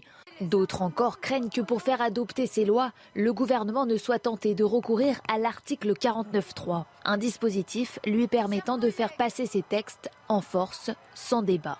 Allez, on va s'appuyer sur la fin de ce, reportage. Gérard, on n'en est pas là encore, le 49.3. Non, il n'y aura pas de 49.3 là-dessus. Simplement, ça me prête, ça, ça prête à sourire quand même. D'une part, la gauche qui sans arrêt accuse le gouvernement de collusion avec l'extrême droite, là, ça, passe grâce à la collusion entre l'extrême gauche et le Rassemblement national. Deuxièmement, le Rassemblement national et, la droite qui, euh, d'ailleurs, avec de, vrais arguments, était très, très strict sur l'idée qu'il fallait aux frontières euh, euh, avoir davantage de contrôle, instaurer un pass, etc. Là, refuse le pass pour les mineurs. Alors moi, je veux bien, mais fait, bon, voilà.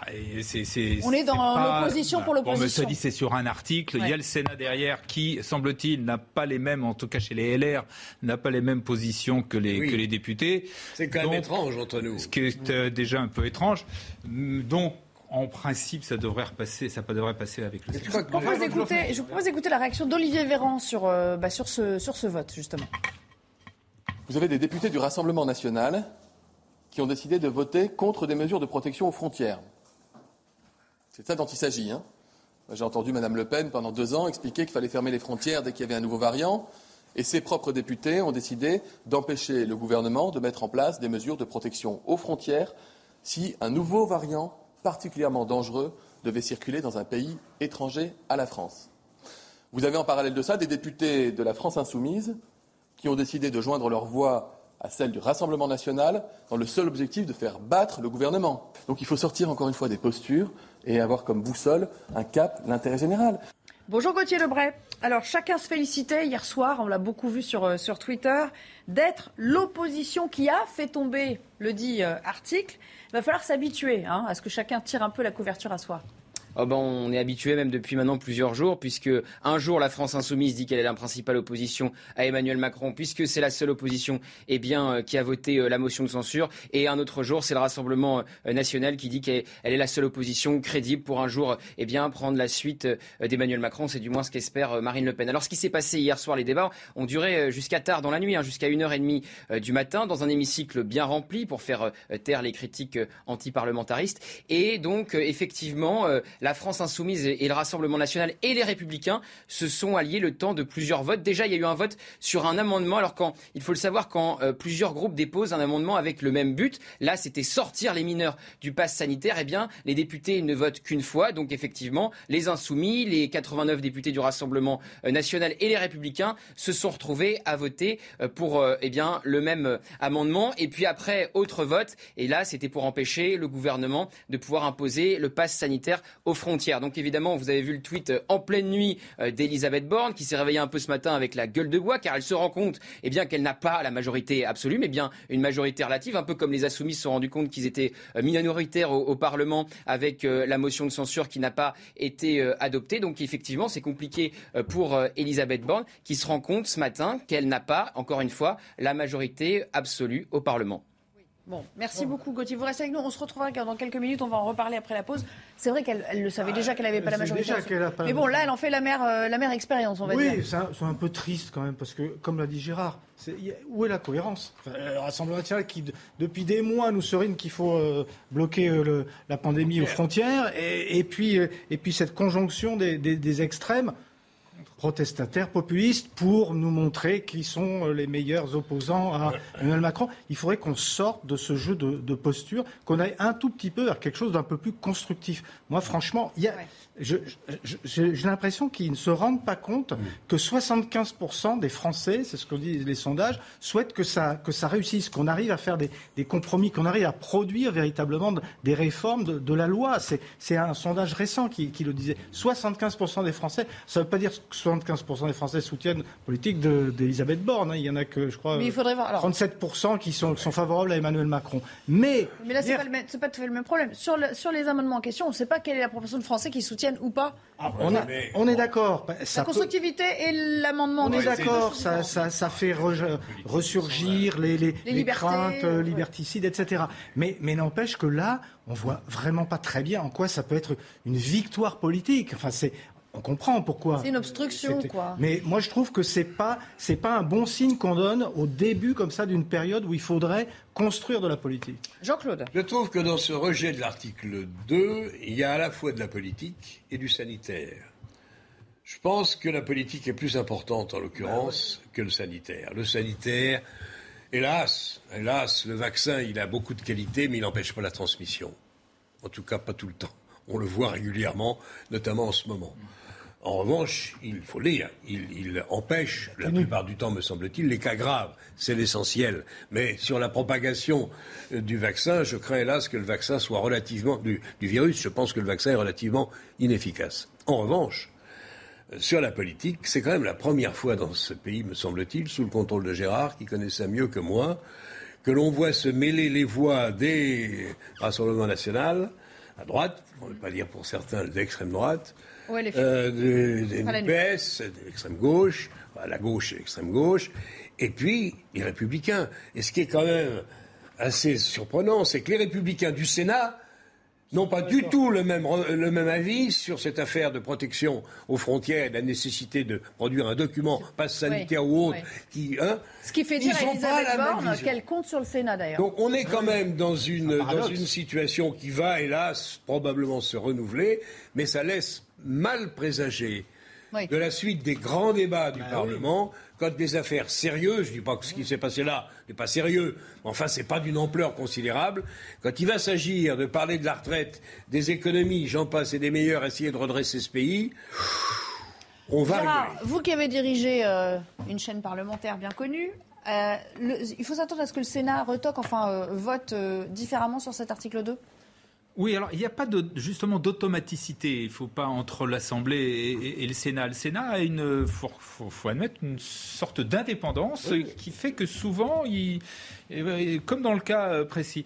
Donc c'est pas automatique, mais d'après ce que l'on sait, d'après les prises de position des, des, sénateurs LR, effectivement, eux, ils, ils, sont plutôt en faveur de euh, donc d'un pass sanitaire aux frontières. Donc ils devraient effectivement. Mais c'est pas parce qu'ils vont le faire cette fois-ci qu'ils le feront chaque fois. Oui, mais ce qui tend à montrer que le Sénat ne sert pas à rien, contrairement à ce qu'on pense. Pardon? Ah Ce qui tend à montrer que le Sénat ne sert pas à rien, contrairement ah à, une idée reçue. non, mais on l'a vu, pas entendu ça. On l'a vu avec la commission. Euh, non, non, non, c'est bien. Oui, non, vous avez Sénat est un peu. Le Sénat a deux, et d'ailleurs, ce dont on vient de le voir en dans l'heure qui vient de s'écouler, à la fois sur les rapports qu'ils peuvent faire, comme ceux qu'ils ont fait sur le Stade de France, comme sur souvent sur ce qu'ils peuvent apporter dans les débats et, parfois apporter vis-à-vis de l'Assemblée nationale. Oui, il y a une utilité du Sénat. ce qui est inquiétant à mes yeux, je ne sais pas si tu partages ce point de vue, c'est les Républicains. Oui, là, je trouve qu'ils sont dans une espèce de je dirais pas de confusion idéologique. Mi raisin un peu. Mais enfin, sous la houlette de M. Marlex, avec un groupe qui est totalement, me semble-t-il, quasiment nouveau, je ne sais pas où est le ciment politique. je ne sais pas comment ça va fonctionner. Gauthier, peut-être un, dernier mot. Il reste une minute, une minute. Gauthier, peut-être un dernier mot sur euh, bah, justement sur ces manœuvres euh, politiques et peut-être sur le rôle des LR, euh, dont on a un petit peu du mal effectivement à, décrypter la lisibilité aujourd'hui. Oui, alors je voulais aussi euh, intervenir sur euh, le Sénat parce que même si le Sénat effectivement euh, rajoute le pass sanitaire, la possibilité pour le gouvernement eh bien, de remettre le pass sanitaire aux frontières, c'est ce qu'espère évidemment Elisabeth Borne. après, ça va partir sans doute en commission mixte paritaire où députés et sénateurs vont tenter de se mettre d'accord, mais s'ils tombent pas d'accord, coupez-moi si je me trompe, Gérard, c'est l'Assemblée qui a le dernier mot. Dernier mot à l'Assemblée. Merci pour ce petit rappel constitutionnel, mais juste alors, non mais je... terminer sur ce que je vous disais justement. Oui, et je voulais vous dire que hier à l'Assemblée, euh, quand à 1h30 du matin, on m'a rapporté que un confrère journaliste m'a rapporté qu'il y avait beaucoup de députés qui sortaient et qui se disaient de députés de l'opposition, donc des républicains, qui se disaient à cette allure-là, il va dissoudre beaucoup plus vite que prévu. Parce que euh, je disais tout à l'heure, euh, Elisabeth Borne se rend compte ce matin qu'elle n'a pas la majorité absolue. Évidemment qu'elle le savait qu'elle n'avait pas la majorité absolue, comme les insoumis savaient qu'ils étaient minoritaires au moment de faire voter la motion de censure. Mais la vérité, c'est que le gouvernement s'attendait pas du tout à ce qui s'est passé hier soir. Il pensait que ça allait être une formalité et qu'il y aurait un léger consensus, du moins avec les républicains qui ont fait ah donc pencher la balance avec le RN et les insoumis. Ils ne s'attendaient pas à ce qui s'est passé hier soir. Donc je le redis une fois, c'est euh, un, vrai choc pour Elisabeth Borne ce matin de se rendre bien compte qu'il y a une majorité relative. Et surtout, c'est un choc parce que c'est pas du tout dit que ça n'arrivera pas euh, dans les jours et les semaines à venir sur d'autres textes. C'est pour ça que c'est un, vrai choc pour le gouvernement. Oui, mais bien sûr, ça s'appelle la vie parlementaire. sur les républicains, chers amis. Gros point d'interrogation sur l'attitude des républicains. Et on verra en commission mixte paritaire. Allez, merci, on s'interrompt droit de vote avec l'extrême gauche c'est une nouveauté française. On s'interrompt et puis on en parle avec une nouvelle belle équipe qui nous rejoint euh, à partir de, de 15h30. Petite pause et la suite de l'émission. Oui, oui, oui. La belle équipe, 15h30, le Flash Info, signé Olivier de Carenfleck pour commencer. Après le fiasco du Stade de France, le Sénat estime que l'analyse faite par le ministre de l'Intérieur n'était pas la bonne. Dans un rapport très attendu rendu aujourd'hui, il étrie également la préfecture de police, le Sénat, qui pointe un enchaînement de dysfonctionnements et un manque de coordination à l'origine des débordements en marge de la finale de la Ligue des Champions. 15 recommandations ont été faites par les sénateurs. Salah Abdeslam, transféré de France et incarcéré en Belgique après avoir été condamné à la prison à vie pour les attentats parisiens du 13 novembre. Un autre procès l'attend. Le Français de 32 ans doit être jugé à partir du 10 octobre à Bruxelles. Et puis des délégations russes et ukrainiennes réunies aujourd'hui en Turquie pour discuter de la reprise des exportations de céréales. Quelques 20 millions de tonnes de blé sont bloquées par des navires de guerre russes dans les ports de la région d'Odessa. Des mines placées par Kiev posent également problème. Une rencontre dans un contexte de hausse mondiale des prix des denrées alimentaires. Et on accueille trois nouveaux invités sur ce plateau. Bonjour Pierre Lelouch. Bonjour. Ravi de vous revoir. Hein, vieux invité. Mais enfin bon. J'ai dit ça, moi Oui, nouveaux invités. Bon, vieux. De nouveaux invités. Oui, Joaquin. De nouveaux, nouveaux. Oui, jeunes. Voilà. Frais. Vous êtes frais, parce que vous n'avez pas une heure et demie d'émission encore. Oui, mais C'est pour ça qu'on a voulu changer. Ça va, merci. Bonjour Georges Fenech. Bonjour. Je suis ravie de vous avoir euh, également et Philippe Bilger. Bonjour à tous les trois. Alors, j'aimerais qu'on commence, ça faisait longtemps tiens, qu'on n'avait pas commenté les sondages, mais celui-ci est quand même assez significatif. Et puis, on va voir aussi à la lumière du fameux euh, Uber Files que La LFI renomme d'ailleurs le Uber Gates. la cote de popularité, en tout cas l'approbation de l'action d'Emmanuel Macron. Regardez ce que ça donne. C'est un sondage IFOP fiducial mené pour Paris Match et Sud Radio. Et vous le voyez, 37% de ceux qui ont été sondés approuvent cette action, 33 ne l'approuvent pas euh, du tout et 30 n'approuvent plutôt pas. 30%, euh, alors si on regarde aussi ce que ça donne pour Elisabeth Borne, et puis après je vous ferai commenter tout ça et mettre peut-être en perspective. Elisabeth Borne qui a baissé elle-même de 7 points par rapport à mai 2022, je vous rappelle que c'était la date de sa nomination, même si elle reste stable euh, ce mois-ci à 41% d'approbation de son action. Qu'est-ce que ça vous inspire, Georges, pour euh, commencer? Est-ce que c'est une cote très basse pour un début de mandat, selon vous? Il pire. Il y a eu pire, oui. je me souviens, à qui vous pensez François Hollande avait été euh, très très bas. 25, non à un certain moment, oui. Mais enfin, c'est quand même inquiétant, d'autant plus que si on regarde un peu plus près les sondages, il me semble que ça touche son socle euh, traditionnel. Hein, qui faiblit. Donc c'est plus concernant encore. Oui, je pense, je pense que c'est significatif, effectivement. Euh, d'un manque de confiance aujourd'hui qui n'est plus celui qu'il avait euh, en 2017, c'est certain. Il avait, c'était le double. Je crois que c'était de. Je crois qu'il a, il arrivait pratiquement au double de ce score à la même époque. Après, après il y avait l'effet nouveauté aussi. Euh. Après, on sait que le pouvoir, ça use. Hein. Oui. voilà, mais on est plus. Il y a un seuil. Il ne faut pas tomber en dessous d'un certain seuil. Voilà. Philippe Bilger. Ces sondages consacrent, à mon avis, la, le, le, mauvais début du second quinquennat et je ne pense pas que ce sondage intègre déjà pas du tout encore. Hein, le Uber euh, Gate Files. Et, donc, ça me paraît assez cohérent qu'il baisse. Et de la même manière qu'Elisabeth Borne, qui se maintient à un niveau un peu plus acceptable. Mais ce n'est pas étonnant, ce qui montre que les sondages ont parfois du bon. Enfin, Pierre euh, Lelouch bah, C'est le contraire qui m'aurait étonné. C'est-à-dire qu'il soit à 60% d'opinion favorable. Après une, édition, une élection, une réélection à la présidence par défaut. Et ça contredirait les législatives. chacun a bien compris que euh, son score, c'est d'abord le barrage à Marine Le Pen, avec le report des voix de gauche. Euh, pour lui, bon, ah, il a terminé au premier tour avec, en gros, un peu moins de ça. Il avait pas loin de 30%, 28% de mémoire, je crois. Donc il a ce socle-là. Il ne le perd pas vraiment. Euh, mais, enfin, il... ça s'érode, Georges, quand même, dans son électorat. Il, que ça s'érode. il semblerait que ça ah. Bon, ce qui est sûr, c'est que ce n'est pas l'enthousiasme terrible pour commencer un deuxième mandat, alors qu'il est réélu pour la première fois dans notre histoire. C'est quand même une nouveauté, qu'il est jeune, euh, qu'il est censé. Bon, ce qui est sûr, c'est que la magie du premier mandat a disparu. Là, il n'a pas d'état de grâce. Et en plus, il a plutôt raté euh, euh, les premières semaines avec cette campagne législative, elle-même ratée, hésitante, pas claire, et qui se termine en eau de boudin par la revanche des extrêmes euh, sur lui.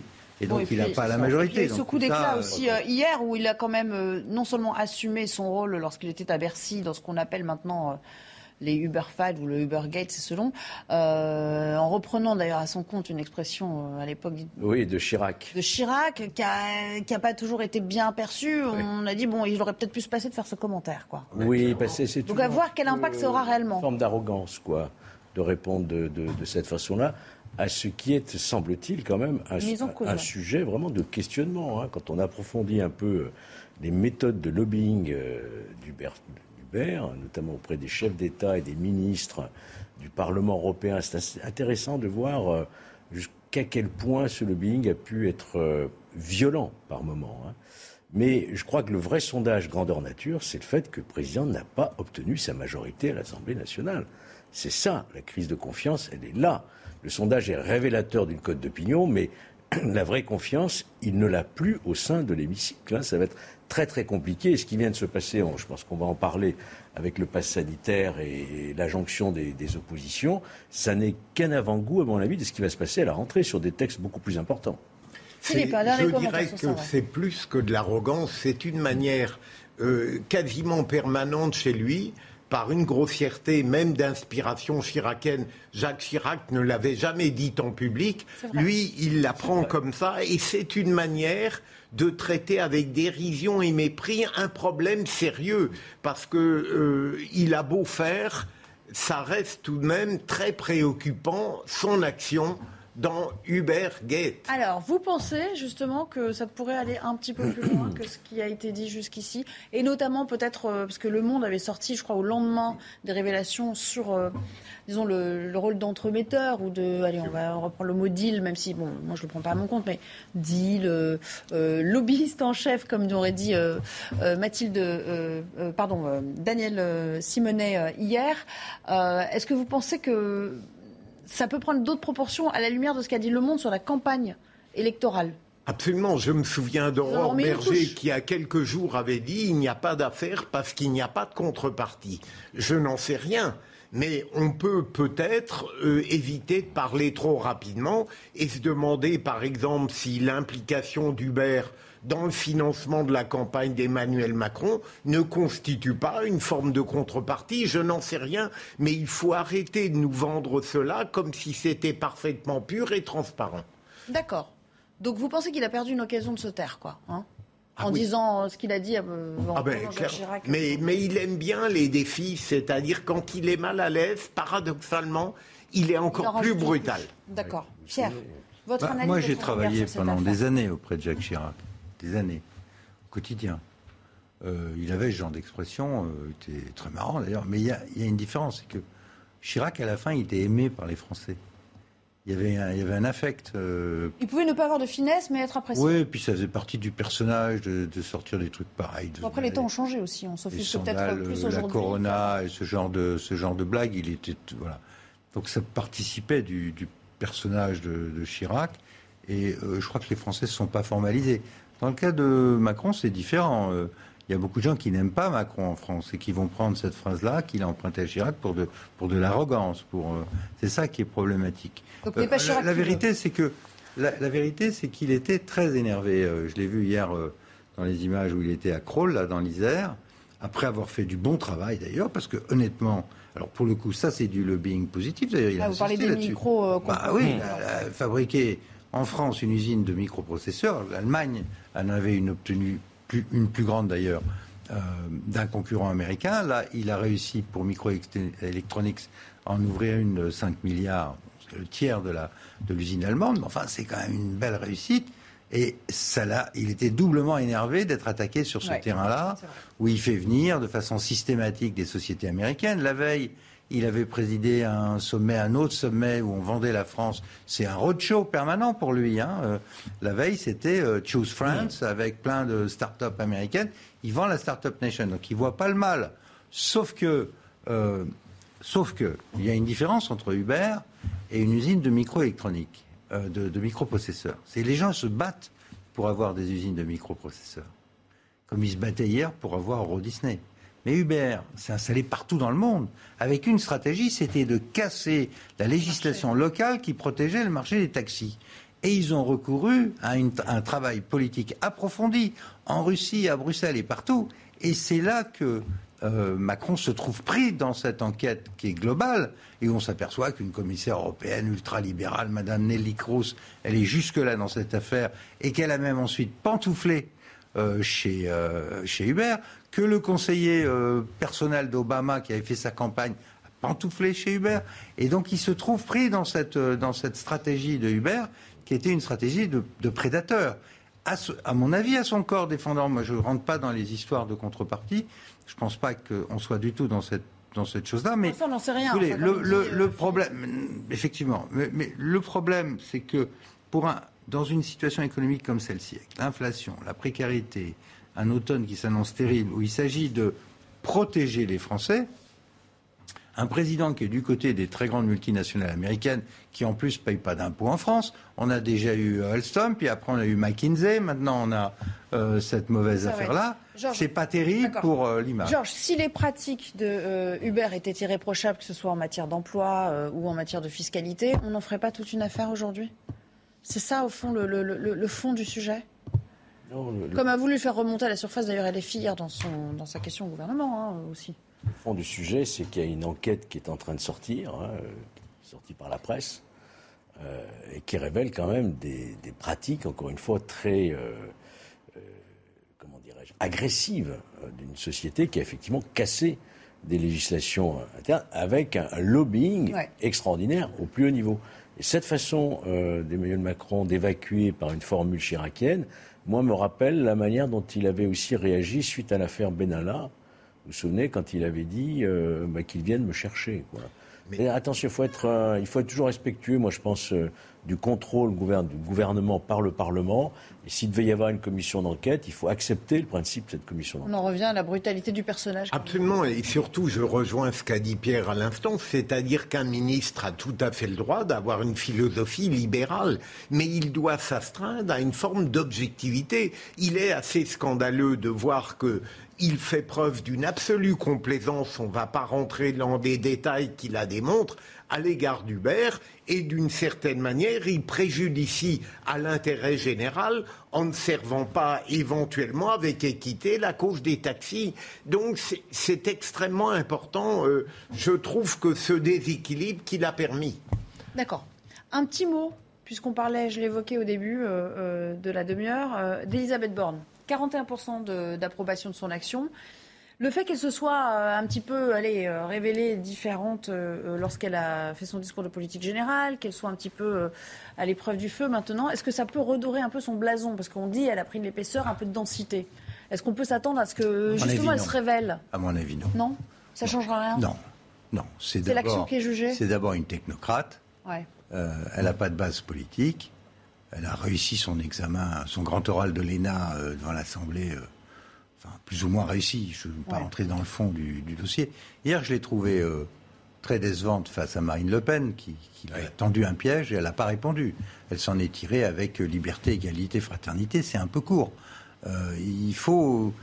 ce genre d'exercice, il faut y avoir, y mettre à la fois ses tripes, il faut comprendre l'ambiance, il faut, il faut prendre la force de l'adversaire, lui renvoyer, ça demande beaucoup d'expérience. et, bon, peut-être qu'elle va l'acquérir, j'en sais rien. Euh, mais, mais, je trouve que l'époque, et encore on n'est qu'au début, hein, on n'est même pas aux acoustiques, on est aux, hors d'œuvre de ce qui, qui, nous attend cet automne. Il va falloir beaucoup, beaucoup d'expérience politique et de, et de métier pour, pour gérer une situation dans le pays. C'est pas seulement les parlementaires. Hein c'est la souffrance des gens. Donc il faut être. Georges, un dernier mot, euh, tour de, tour de table là-dessus. Un dernier mot. Euh, quelles que soient ses qualités, je le dis, je le répète, euh, au lendemain des élections législatives, le pouvoir a traversé la Seine, il est passé du Faubourg Saint-Honoré à la place Bourbon. Et ça, je crois qu'on n'en a pas encore vraiment pris la mesure. Et Elisabeth Borne le sait, par contre. Elle sait très bien qu'elle n'a pas cette majorité. Et donc, tout est possible, y compris le pire à la rentrée, si euh, par extraordinaire il y avait effectivement euh, des velléités sociales importantes, etc., qu'est-ce qu'il en sera dans un hémicycle où il n'y a pas de majorité absolue? Je crois que vous avez dit la place Beauvau, c'est pas les Bourbons que vous vouliez dire. J'ai dit la, place Beauvau? Non, non, non j'ai dit Palais Bourbon. Ah, voilà, c'est pour bien montrer géographiquement le pouvoir à traverser la Seine. On est dans une application parlementaire notre Constitution et pour l'instant, on n'en a pas vraiment pris la mesure. Je, je, dirais que le pouvoir, Georges, à mon avis, n'est pas totalement passé du côté de l'Assemblée nationale on est dans un régime un peu hybride où l'autorité présidentielle continue d'avoir des pouvoirs, mais où en effet le parlementarisme reprend d'une ère. Mais je rejoins ce que vous avez dit. Elisabeth Borne, elle est tout de même dans un étau. Lorsqu'on est condamné à invoquer les valeurs, ce qui ne veut rigoureusement rien dire, et à refuser finalement un appui qu'un parti qu'on considère comme non républicain, un ennemi de la République, comme disait Darmanin, vous apporte un soutien sur une mesure qu'il a proposée depuis des années, c'est que ça va mal. Euh, je vais reprendre un tout petit peu mon ami Georges. Le pouvoir n'a pas complètement franchi euh, la scène. Il l'aurait franchi si euh, la majorité était de l'autre côté. Et on était en cohabitation. Là, clairement, en situation de cohabitation, le pouvoir est parlementaire. D'accord avec cette analyse. Là, on est dans, un, dans une chose, en effet, un peu hybride, où il va négocier. Mais, mais c'est sûr que euh, le pouvoir absolu du président a disparu. Et que donc, pour qu'il puisse gouverner, il, il, il, trouve quelque part, soit à la rentrée, un accord de coalition, quand ça va devenir complètement ingérable, peut-être qu'il y aura un accord de coalition, venant de la droite, par exemple. Ça a échoué. Sera... pas pourquoi. Non, mais si, dans un autre cas de figure, Allez. certains chefs de droite. Petite pause. il faudra faire du cas Merci. Petite pause. On se retrouve pour parler d'un sujet qui va vous intéresser. C'est euh, Gérald Darmanin qui évoque la possibilité de revoir un petit peu les sanctions euh, en matière de suppression de points pour les excès de vitesse notamment, euh, car on s'est rendu compte qu'il y avait peut-être un peu trop de points qui étaient enlevés pour des excès inférieurs à, à 5 km à l'heure ça ravira peut-être euh, certains euh, automobilistes qui trouvent que c'est quand même assez injuste, à vrai dire, et que ça colle un peu la trouille euh, dès lors qu'ils s'accumulent. A tout de suite. Il est 16h et il est donc l'heure de retrouver Olivier de Carenfleck pour le journal avant le débat La Belle Équipe. Gérald Darmanin va se rendre en Gironde en fin d'après-midi où des feux sont toujours en cours. 1000 hectares déjà partis en fumée à Landiras, à une quarantaine de kilomètres au sud de Bordeaux, 700 à la Teste de Bûche, près de la dune du Pilat. Plus de 600 sapeurs-pompiers mobilisés. 6000 personnes ont dû être évacuées. Le point sur place avec Adrien Spiteri. On concentre tout notre objectif, tous nos effectifs et notre objectif pour essayer de contenir le feu. À la Teste de Bûche, les pompiers luttent contre les flammes. Depuis hier, des centaines d'hectares ont brûlé dans cette station balnéaire girondine. C'est un désastre, hein, c'est un désastre. Vous imaginez 700 hectares qui sont partis euh, aujourd'hui en fumée. La seule satisfaction, c'est qu'il n'y a aucune victime, aucune victime. Voilà, il faut s'accrocher à ça. Des véhicules et des pins réduits en cendres dans une forêt difficile d'accès pour les secours un relief euh, qui est accidenté et on a aussi euh, une forêt qui n'est pas exploitée, contrairement au feu de l'Andiras, donc une forêt qui est beaucoup plus dense. Donc ça complique effectivement les opérations au sol des sapeurs-pompiers. Face à l'urgence, d'importants renforts aériens ont été déployés, comme ici au-dessus de la dune du Pilat, où d'épais nuages de fumée sont visibles. Les touristes, sont obligés de quitter les lieux 6000 vacanciers ont été évacués dans ce parc des expositions de la Teste de Bûche. 3 heures du matin, on entend tambouriner et puis euh, il fallait prendre le minimum et puis monter dans la voiture et partir. On n'a pas réfléchi. Ça gâche un peu les vacances quand même. À quelques kilomètres de là, près de Landiras, un autre incendie fait des ravages. Au total, plus de 1700 hectares ont déjà brûlé en Gironde. Face à la vague de chaleur qui traverse le pays, les messages de prévention se multiplient auprès des personnes fragiles ou surexposées à la chaleur. Alors, quelles solutions adopter pour y faire face? Les éléments de réponse avec Sandra Chiombo. Des pointes à 39 degrés possibles dès aujourd'hui dans le sud du pays. Une nouvelle vague de chaleur s'installe sur la France. Pour y faire face, Elisabeth Borne a mobilisé tous les ministres. La chaleur a un impact très rapide sur l'état de santé des populations en particulier des personnes les plus vulnérables.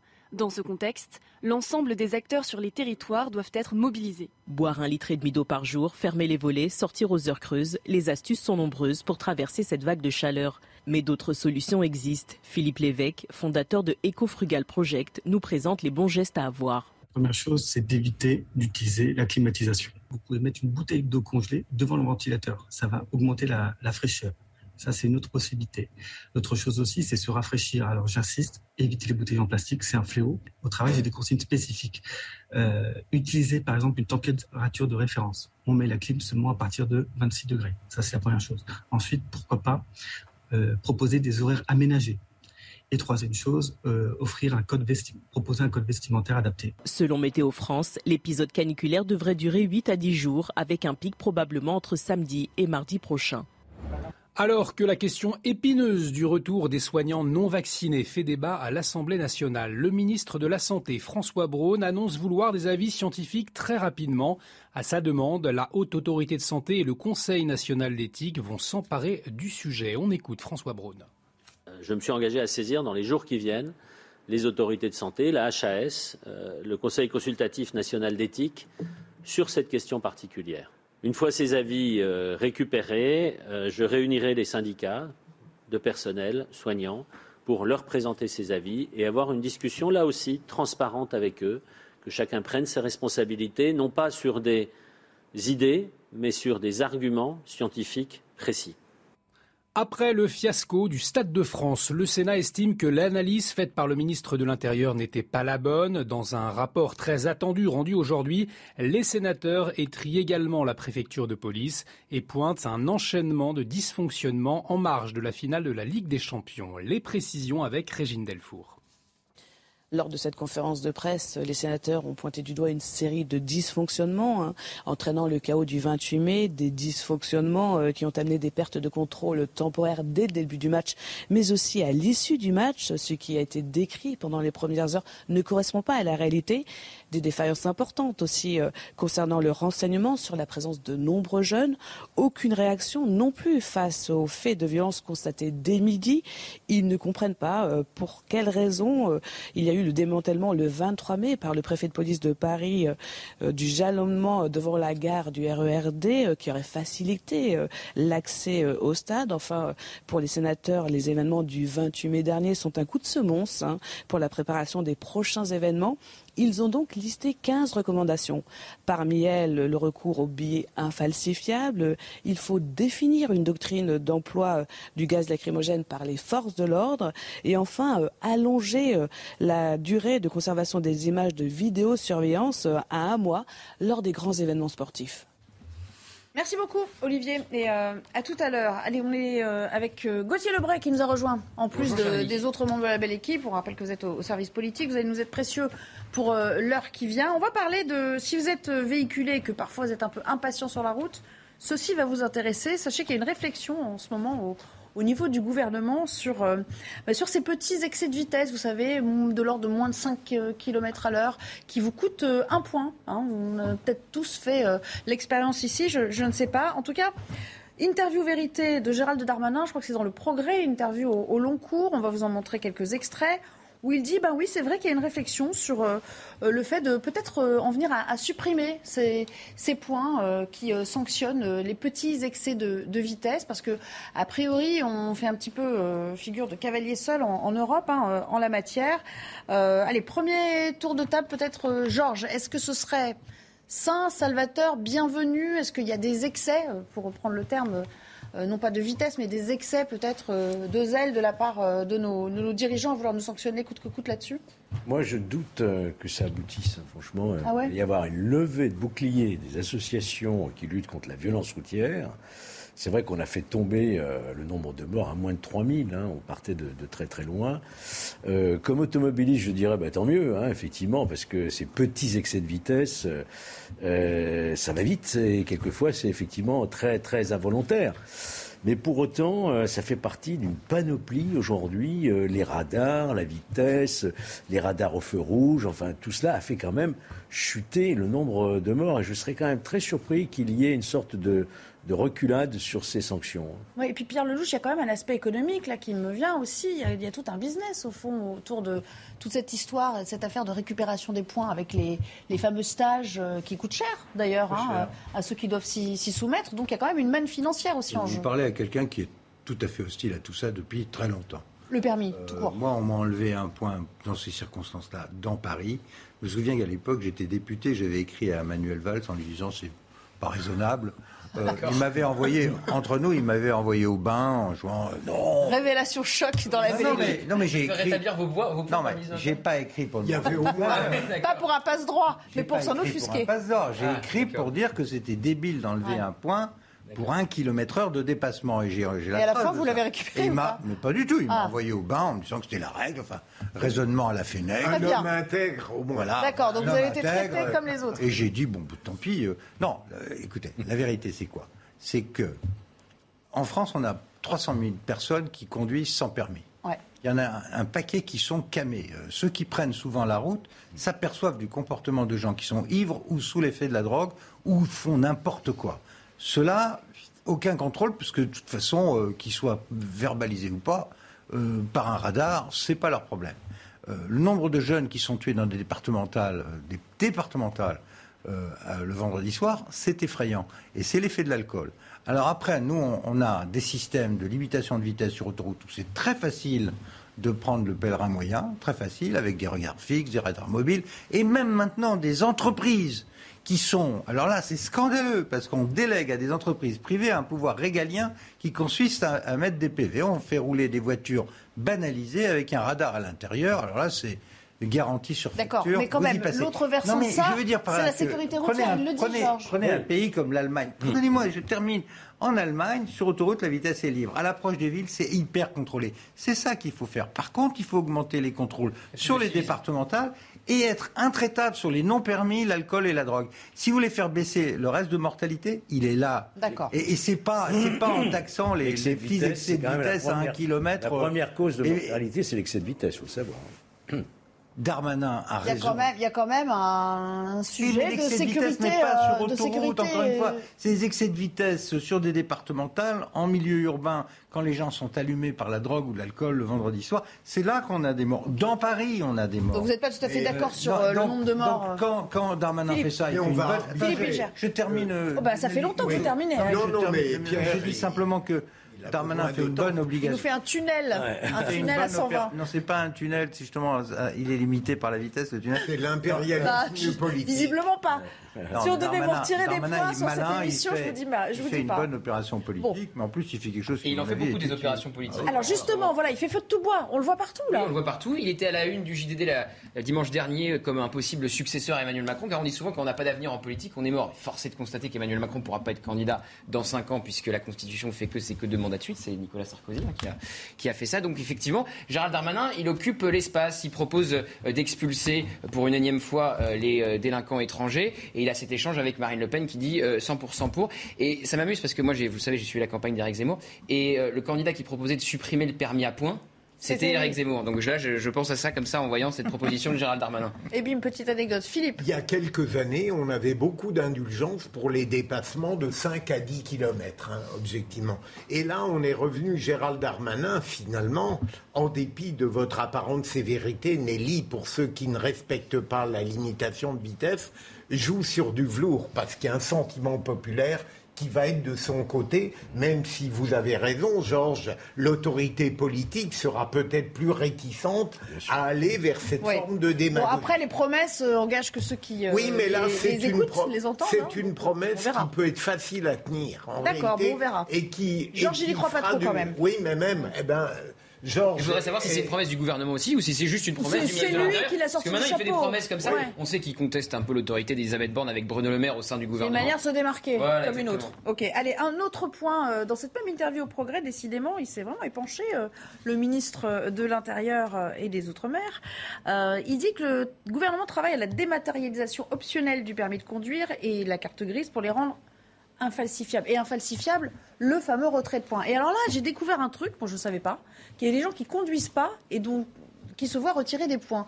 Visiblement, Georges, ça ne vous a pas étonné outre mesure. C'est une pratique, une fraude qui est, qui est monnaie courante. Une Mais comment on fait pour retirer les points? Euh, Vous avez ceux qui effectivement se voient retirer des points et qui euh, conteste, mais on ne devrait pas parler de ça sur un plateau, parce que ça va donner des non, idées. ça donne des idées. Hein, bah non, non, non, mais, non, mais il faut comprendre quand même comment ça marche, parce que s'il y a une fraude là-dessus, le conducteur. on n'est pas là pour, euh, on n'est pas un service d'intérêt public non plus. Idées. Quand on reçoit un PV avec éventuellement un retrait de pain, ou pas d'ailleurs, derrière, il y a un formulaire de contestation. On peut contester. On peut contester. Sinon, on se base sur la carte grise. Vous dites, c'est ma grand-mère qui conduisait pas volant. D'accord. Bah, en tout cas, il dit. grand-mère qui ne conduit plus depuis des années, elle se voit retirer ses points c'est sans douleur. Eh ben, vous dites à évidemment, c'est de la fraude, attention. À ceux qui pourraient être tentés, vous dites qu'on va donner des idées, ben, ça va peut-être les calmer direct. L'amende pour fraude euh, serait euh, portée à 3 750 euros. Eh ben, à titre euh, de comparaison, aujourd'hui, cette amende, elle est de l'ordre de 339 euros. Dix fois plus. Donc bon, ça va peut-être calmer un petit peu les ardeurs de certains. Ah, c'est-à-dire que quand il s'agit d'une personne qui est en EHPAD, on constate assez vite que c'est une fraude, c'est sûr. par exemple. D'accord. Allez. il peut y avoir des gens qui prêtent leur véhicule et qui ne sont pas non plus un sport national, responsables. Mmh. mais il y a aussi le cas de gens qui sont. Euh, on parlait de sécurité routière. Sachez que cet été, il y aura 25 000 policiers et gendarmes mobilisés. Bon, ça c'est plutôt une bonne nouvelle, Philippe. Ah oui, bien sûr. Eux Mais j'espère qu'ils seront mobilisés également là où il y aura des problèmes. Bah oui, bien sûr. Allez, l'actualité qui nous occupe le plus, évidemment, c'est ce premier revers pour le gouvernement Borne. Ça s'est passé hier et même euh, une heure euh, avancée de la nuit. Alors bien sûr, euh, le projet de loi sanitaire sur la pandémie de Covid-19 a bien été voté, mais le texte a été amputé en première lecture de son article 2, l'article 2 de ce projet de loi. Euh, vous allez peut-être nous raconter un petit peu comment ça s'est passé et surtout en quoi ça constitue une victoire pour euh, ces oppositions qui chacune à leur manière se l'approprient d'ailleurs. Exactement. Il y a une guerre pour être le premier opposant à Emmanuel Macron depuis plusieurs semaines entre la France insoumise et le Rassemblement national. Alors ce qui s'est passé hier, vous l'avez dit, ça s'est terminé à 1h30 du matin dans un hémicycle assez rempli. Il y a plusieurs épisodes. Premier épisode, il faut le savoir, le Rassemblement national comme la France insoumise a déposé des amendements pour sortir les mineurs du pass sanitaire. Donc quand vous déposez des amendements sur le même sujet, ils sont regroupés et les deux groupes et l'ensemble de l'Assemblée même votent en même temps. Et donc effectivement, là, les insoumis, euh, le Rassemblement national, mais aussi les Républicains qui font la balance. Hein. Euh, le gouvernement s'attendait pas à ce que les LR votent avec euh, le RN et les insoumis. Eh bien, votent pour cet amendement qui sort donc les mineurs du pass sanitaire. Et puis deuxième revers, un peu plus tard dans la nuit, pour eh bien le gouvernement, c'est quand les députés ont voté contre, eh bien, ce qui permet au gouvernement de rétablir le pass sanitaire aux frontières. Donc alors on se parle, le gouvernement n'a plus le pouvoir de rétablir le pass sanitaire aux frontières. Alors évidemment, il y a le Sénat, c'est aujourd'hui. Euh, François Braun, le ministre de la Santé, et sa première ministre Elisabeth Borne espèrent que le Sénat va leur permettre de rétablir le pass euh, sanitaire aux frontières. Parce que les LR au Sénat ne se chauffent pas du même bois. Hein. c'est ce qui se dit, effectivement, dans les rangs des Républicains. Mais on le redit, s'il y a débat entre députés et sénateurs, qui a le dernier mot Ce sont les députés. Et pourquoi c'est un sérieux revers pour euh, Elisabeth Borne? Parce qu'elle ne s'attendait pas à ce qui s'est passé hier soir. Le gouvernement pensait que ça serait une formalité, ou du moins qu'il y aurait un léger consensus pour faire passer euh, ce texte comme il était en l'état. Donc c'est un revers pour Elisabeth Borne qui se rend bien compte qu'elle a une majorité relative et pas une majorité absolue, ce qui fait toute la différence. Pierre, vous connaissez par cœur ce Parlement. Euh, oui, mais il faut ça, préciser, aboutira si vous permettez, il s'agissait du passe aux frontières de l'Hexagone. Oui. Pas Schengen. Oui, oui. Parce que les frontières de l'Hexagone. Qui concerne la, la Corse et les dom Voilà, c'est là qu'il y a eu une levée de bouclier à l'extrême gauche, parce qu'ils ont fait le plein mm. euh, dans les dom et notamment dans les Antilles. Et, il voulait montrer que euh, l'Hexagone et les dom c'est pareil. Je pense que le gouvernement a été maladroit dans cette affaire. Il fallait euh, pas singulariser et traiter en citoyens de seconde zone des gens qui sont dans les Antilles ou en Corse. C'est quand même assez bizarre. Par contre, ce qui était recevable, c'est l'idée d'un contrôle aux frontières. Et c'est là que l'attitude des députés est un peu étrange, surtout du Front National, qui demandaient justement, qui sont les premiers à être exigeants sur le contrôle de nos frontières. Et qui l'ont demandé pour la crise sanitaire à plusieurs reprises. Voilà. Et là, tout d'un coup, poum, euh, on s'intéresse plus au contrôle. Oui, mais c'est peut-être les LR qui ont eu la, réaction la plus surprenante. Idem, en la idem. Hein, même analyse. Donc là, on était dans quoi? On était dans la démonstration sur un texte relativement mineur, parce qu'à côté, des textes qui vont venir, sont ça, ça préfigure euh, ce qui va se passer maintenant. Pour un texte euh, technique relativement mineur, on fait péter euh, l'exécutif. Et, attendez, un dernier mot. Je suis je ne pas commencer avec Non, mais il y a deux niveaux. Non, vous comme... Faites comme Yann Braun-Pivet, euh, Nelly. Non, mais il va s'énerver après. Allez-y, allez-y, allez-y, Pierre. On est entre nous, on rigole. Non, mais bon. Faut me couper le micro si vous voulez. mais non, on n'est pas comme ça, nous. Euh, Terminé. Ce que je faisais à l'Assemblée aussi quand on m'énervait. non, ce que je voulais dire, c'est que je trouvais étonnant que, que la Première ministre et son ministre Véran disent on va, on va s'arranger avec le Sénat. Mais ça n'a pas de sens. Ils n'ont jamais siégé dans une commission mixte paritaire. Dans une commission mixte paritaire, vous avez des députés et des sénateurs. Quand les deux ne sont pas d'accord, c'est l'Assemblée qui gagne. Mmh. Donc je vois même comment même pas. C'est pour garder la face un peu peut-être. Une espèce d'amateurisme généralisé qui me sidère moi dans tout ça. Certains ont dit le 49-3. On va on va pas revenir à ça quand même. Pas pour un texte bah, aussi. Oh non sur ça. Euh, en fait, Nelly, moi je me demande s'il n'y a pas de deux registres. Sur le plan sanitaire, on peut penser que ça n'est pas d'une grande cohérence même de la part des oppositions. Mais je me demande si sur le plan politique, il n'y a pas une vengeance. Ils en ont peut-être assez de voir l'Assemblée décomposée en adversaire de la République et en ennemi de la République. Et donc, je crois qu'il y a une revanche politique face à des volontés d'ostracisme. Et j'avoue que ça crée un plaisir pervers à ceux qui trouvent que le pouvoir a une étrange manière de traiter des gens qui ont été élus avec la même dignité au sein de l'Assemblée nationale. On va, on va, juste écouter Olivier Véran et après je vous laisse la parole, bien sûr, Georges. Vous avez des députés du Rassemblement national qui ont décidé de voter contre des mesures de protection aux frontières. C'est ça dont il s'agit. Hein. J'ai entendu Mme Le Pen pendant deux ans expliquer qu'il fallait fermer les frontières dès qu'il y avait un nouveau variant. Et ses propres députés ont décidé d'empêcher le gouvernement de mettre en place des mesures de protection aux frontières si un nouveau variant particulièrement dangereux devait circuler dans un pays étranger à la France. Vous avez en parallèle de ça des députés de la France insoumise qui ont décidé de joindre leur voix à celle du Rassemblement national dans le seul objectif de faire battre le gouvernement. Donc il faut sortir encore une fois des postures et avoir comme boussole un cap, l'intérêt général. Georges, ces, oppositions ont décidé de jouer leur rôle d'opposant euh, coûte que coûte et quel que soit l'enjeu Je ressens, moi, effectivement, une certaine gêne euh, à entendre euh, à l'instant Olivier Véran, qui prend à témoin, en quelque sorte, par-dessus la représentation nationale, le peuple, dont c'est quand même les représentants, en disant au peuple, vous voyez ce que sont en train de faire vos représentants, en gros je caricature à peine, ils sont en train de, ne pas voter ce qui est important pour vous, le peuple, c'est-à-dire votre sécurité euh, sanitaire. Et ils se sont même associés, nous dit-il, entre LFI, Rassemblement national, voire même les LR qui ont également voté. Donc il y a une forme de culpabilisation, si vous voulez, de ces groupes ah politiques. Mais on est en démocratie. Ah les représentants du peuple, ils votent en conscience et ils votent ce qu'ils veulent. C'est le fait de, de, discréditer comme ça le vote parlementaire, je trouve quelque chose de gênant de la part du gouvernement. Ils ont voté, ben, il faut revoir la copie, peut-être autrement, rediscuter, mais en aucun cas délégitimité, délégitimiser les représentants. Assez régulièrement. C'est comme ça que je ressens. J'ai bien aimé, pour répondre, vous avez totalement raison, Georges, j'ai bien aimé une phrase du ministre de la Défense qui montre qu'il y a une attitude démocratique qui peut être adoptée. C'est le contraire de celle de Gérald Darmanin. Euh, le Cornu a dit Moi, je m'adresse aux députés de la nation et pas aux députés de chaque groupe parlementaire. Si ça pouvait être généralisé, ce serait très bon. Alors que Darmanin parle d'ennemis. Absolument. pour parler des insoumis et du Rassemblement national. le Cornu, il joue sur le velours, puisque la nation, sur la défense, elle est théoriquement. Oui, mais, mais il parlait des députés. C'est pas pareil sur les autres dossiers. Donc lui, comme il est malin, il joue sur euh, la spécificité. On a le droit d'être malin. Oui, d'accord. Mais moi, je voudrais revenir à l'essentiel. C'est quoi Merci, Pierre. C'est même encouragé. La patate chaude, c'est le jeu de la patate chaude. L'exécutif va accuser les oppositions de bloquer le pays, les oppositions vont accuser l'exécutif de ne pas faire de la construction, de ne pas les écouter. C'est à ça qu'ils vont jouer. C'est leur faute. C'est pas à chaque fois on va prendre les Français à témoin ça a déjà commencé. Emmanuel Macron, en ouverture du premier Conseil des ministres du deuxième gouvernement d'Elisabeth Borne, disait ça. Les oppositions euh, ne veulent pas se mettre d'accord. On n'a pas pu faire un gouvernement de coalition. Il l'avait dit aussi pendant son euh, allocution. J'ai reçu tous les chefs de parti. Maintenant, vous bien la responsabilité. il peut jouer aussi euh, cette tentative de pourrissement, effectivement, en disant victimisation aussi. de l'Assemblée nationale dans un an, en disant regardez l'état des oppositions. Ils n'ont rien voulu faire. Ils n'ont pas voulu voter le texte. ils n'ont pas voulu entrer au gouvernement. Ce que je dis pour le, le gouvernement, une stratégie. je peux le dire aussi pour LFI quand LFI dit que la Première ministre est une anomalie euh, démocratique. démocratique. Ça n'est pas entendable.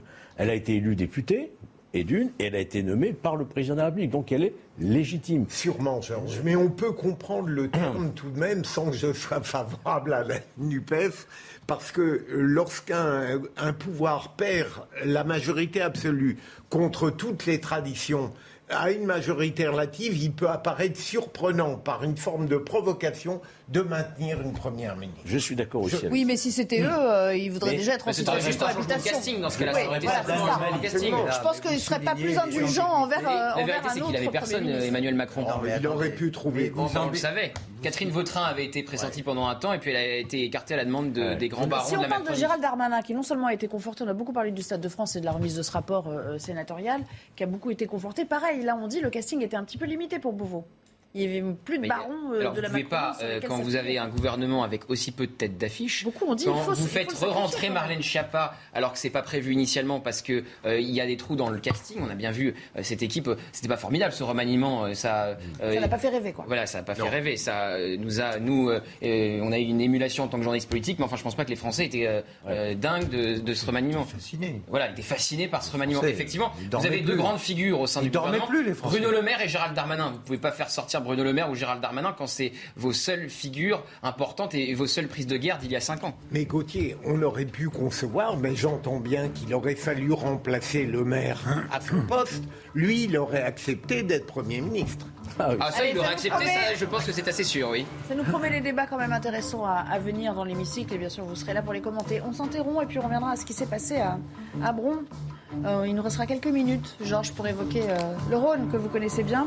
Une école saccagée par, euh, par des enfants, des enfants âgés de 9 à 13 ans. Tout à l'heure, nous étions en direct avec Jérémy Bréau, le premier élu de la ville, et on écoutera à nouveau son témoignage. À tout de suite. La toute dernière partie de la belle équipe, c'est juste après le rappel des titres signés Olivier de Caronfleck. Gérald Darmanin annonce se rendre en Gironde en fin d'après-midi. Il est attendu à 18h30 alors que des feux sont toujours en cours. 1000 hectares déjà partis en fumée à Landiras, à une quarantaine de kilomètres au sud de Bordeaux. 700 à la Teste de Bûche près de la dune du Pilat. Plus de 600 sapeurs-pompiers sont mobilisés. 6000 personnes, des campeurs, ont dû être évacuées. Le porte-parole du gouvernement prévient il y a un risque de pénurie de gaz à prendre très au sérieux. Si la Russie coupe totalement l'approvisionnement, il y aura un impact en France et en Europe, a souligné Olivier Véran ce matin à l'issue du Conseil des ministres. Il appelle les Français à consommer le gaz de manière raisonnable. Et puis l'euro passe brièvement sous un dollar, une première depuis décembre 2002. La monnaie européenne plombée par des perspectives économiques moroses liées à la guerre en Ukraine. Par conséquent, les investisseurs se sont tournés ces dernières semaines largement vers le billet vert américain. Très important. Pierre Lelouch, qui réagissait au dernier titre, c'est important pour vous euh, Les deux sont très importants. C'est la première fois que le gouvernement français commence à expliquer la vérité aux Français. La vérité, c'est que nous sommes en fait en Europe en train, en train de rentrer en récession à cause euh, de la crise énergétique, de l'inflation, généralement de l'affaire euh, ukrainienne. Euh, on va aller vers des rationnements? Ah, On va vers des choses très graves parce que, vous savez, ce qui est en train de se passer, c'est que l'économie allemande, elle est littéralement shootée au gaz pas cher. Or, elle est impactée en direct. D'ores et déjà, ça se sent puisque pour la première fois depuis 30 ans, l'Allemagne est en déficit commercial, alors qu'elle dégageait un, excédent commercial de 250 milliards par an, presque 20 milliards par mois. Là, elle est en déficit. Et donc, ça entraîne la chute de l'euro. C'est pour ça que l'euro passe en dessous du dollar. Et c'est pour ça que le gouvernement français depuis commence. 2002, 20 ah ans. ça fait 20 ans. Depuis, depuis l'entrée en service de l'euro, toujours été au-dessus. Là, on est impacté. Euh, le gouvernement fait bien de commencer à préparer les Français à ce qui les attend à la rentrée c'est-à-dire une situation où euh, euh, si M. Poutine ne fait pas le cadeau de remettre du gaz dans les tuyaux, on va avoir des problèmes de pénurie extrêmement lourds. Un mot rapide, parce que ce n'était pas l'objet de la discussion. Ça va être très rapide, moi, Nelly. Je suis assez bref en général. Euh, Pierre, une question. J'ai entendu Loïc Le Floch-Prigent dire que la France n'aurait aucun problème du point de vue gaz s'il n'y avait pas l'Europe qui crée des problèmes. Est-ce que c'est exact? Ben Non, il y, a, il y, a, une règle de partage entre les Européens. Mais euh, effectivement, tout le monde a manqué de gaz, notamment l'Allemagne, qui elle était dépendante à la moitié de sa production, euh, de sa consommation de gaz venait de Russie. Donc elle était complètement droguée au gaz russe. La France a été à 17%, mais il n'y a, pas, a pas vraiment d'alternative évidente, puisque le gaz, euh, le Qatar est au taquet, il faudrait que les Saoudiens augmentent. il n'y a pas vraiment de solution immédiate. Il y en aura d'ici deux ou trois ans quand on aura les usines pour regazéifier le gaz liquide qui viendra, vous savez, pour l'instant on peut pas. acheter du gaz de, schiste euh, américain et autres, mais on n'a pas les installations. Donc pendant deux ou trois ans, on est dans une phase de vulnérabilité maximum face à Poutine. Bon, on regarde pas de vous avoir fait venir. Hein. Merci beaucoup pour, euh, pour ce constat. Vous nous avez dit la même chose hier. Vous étiez déjà pas très optimiste, mais alors là, vous allez encore plus loin aujourd'hui. Ah non, non, mais ce qui nous attend est écrit. Hein. Effrayant, d'ailleurs. Hier, vous disiez un an, enfin un hiver euh, rude. Et là, vous dites carrément deux ans, quoi, pendant Non, non, je dis que. Ah oui, pour qu'avoir les, le, un remplacement de gaz, au moins deux ans, oui, bien sûr. Super. Bon, allez, on va vous parler de euh, d'une séquence qui nous a frappé, enfin de photos qu'on vous a euh, montrées euh, ce matin, des jeunes, des très jeunes même, qui saccagent tout simplement leur outil de travail, c'est-à-dire pour certains l'école du quartier à laquelle ils, appartiennent. Ça s'est passé à Bron, dans un groupe scolaire qui a été pris pour cible par un groupe de 8, j'allais dire individus, mais vraiment enfants de 9 à 13 ans. Regardez quelques photos qui s'affichent pour que vous voyez un petit peu l'étendue des dégâts. Et puis surtout, on a, on a interrogé tout à l'heure en direct Jérémy Bréau, c'est le maire maire de Bron, qui a été dans la lumière déjà il y a, deux ans pour, pour des faits d'incivilité assez marqués et à son encontre d'ailleurs, à l'encontre du maire de Bron. Il pointe, lui, la responsabilité des parents et il s'interroge sur la présence de ses enfants à une heure indue et comment d'ailleurs ont-ils pu pénétrer dans l'établissement? Écoutez.